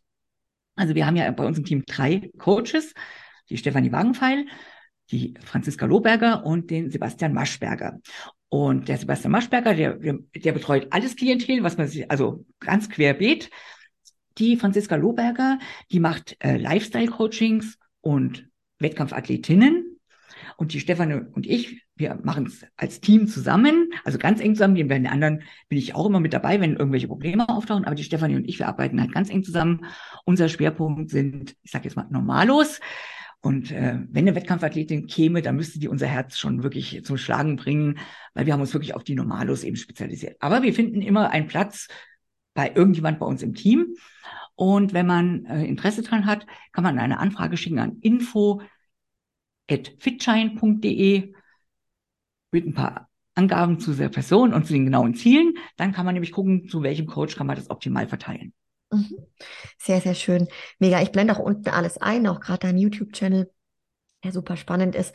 Und vielleicht jetzt ganz am Ende noch, Martina, ich mache das sehr gerne im Podcast, wenn du jetzt ein weißes Plakat hast, das sieht die ganze Welt da draußen und du darfst etwas draufschreiben, eine Botschaft für die Welt. Was würdest du da draufschreiben?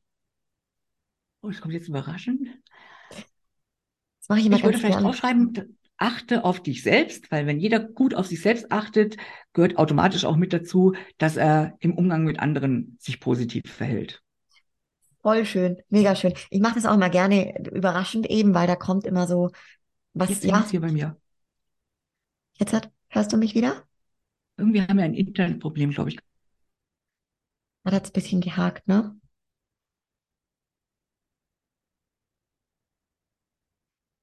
Hängst du bei mir auch gerade tatsächlich? Ah, jetzt hat, jetzt geht's, glaub wieder, oder? Jetzt. Super. Hm, jetzt geht's wieder. Ja, aber richtig schön. Also das ist eine ganz, ganz arg tolle Botschaft. Ja, achte auf dich selbst. Mega, stimmt. Martina, hey, ganz, ganz lieben Dank. Wirklich, das ist unfassbar hochwertig, was da jetzt alles dabei war. Ich meine, ich weiß, viele Leute, die beschäftigen sich dann schon intensiver mit Themen oder verfolgen dich, verfolgen euch. Aber es ist einfach nochmal toll, da jetzt wirklich einiges an Wissen rauszugeben und Erfahrungswert. Also tausend Dank, wenn euch da draußen die Folge gefällt. Dann lasst der Martina und uns gerne Liebe da und teilt den Podcast mit euren Leuten. Und ja, guckt bei Martina vorbei und dann bis zum nächsten Mal. Ciao, ciao. Ciao, alles Gute.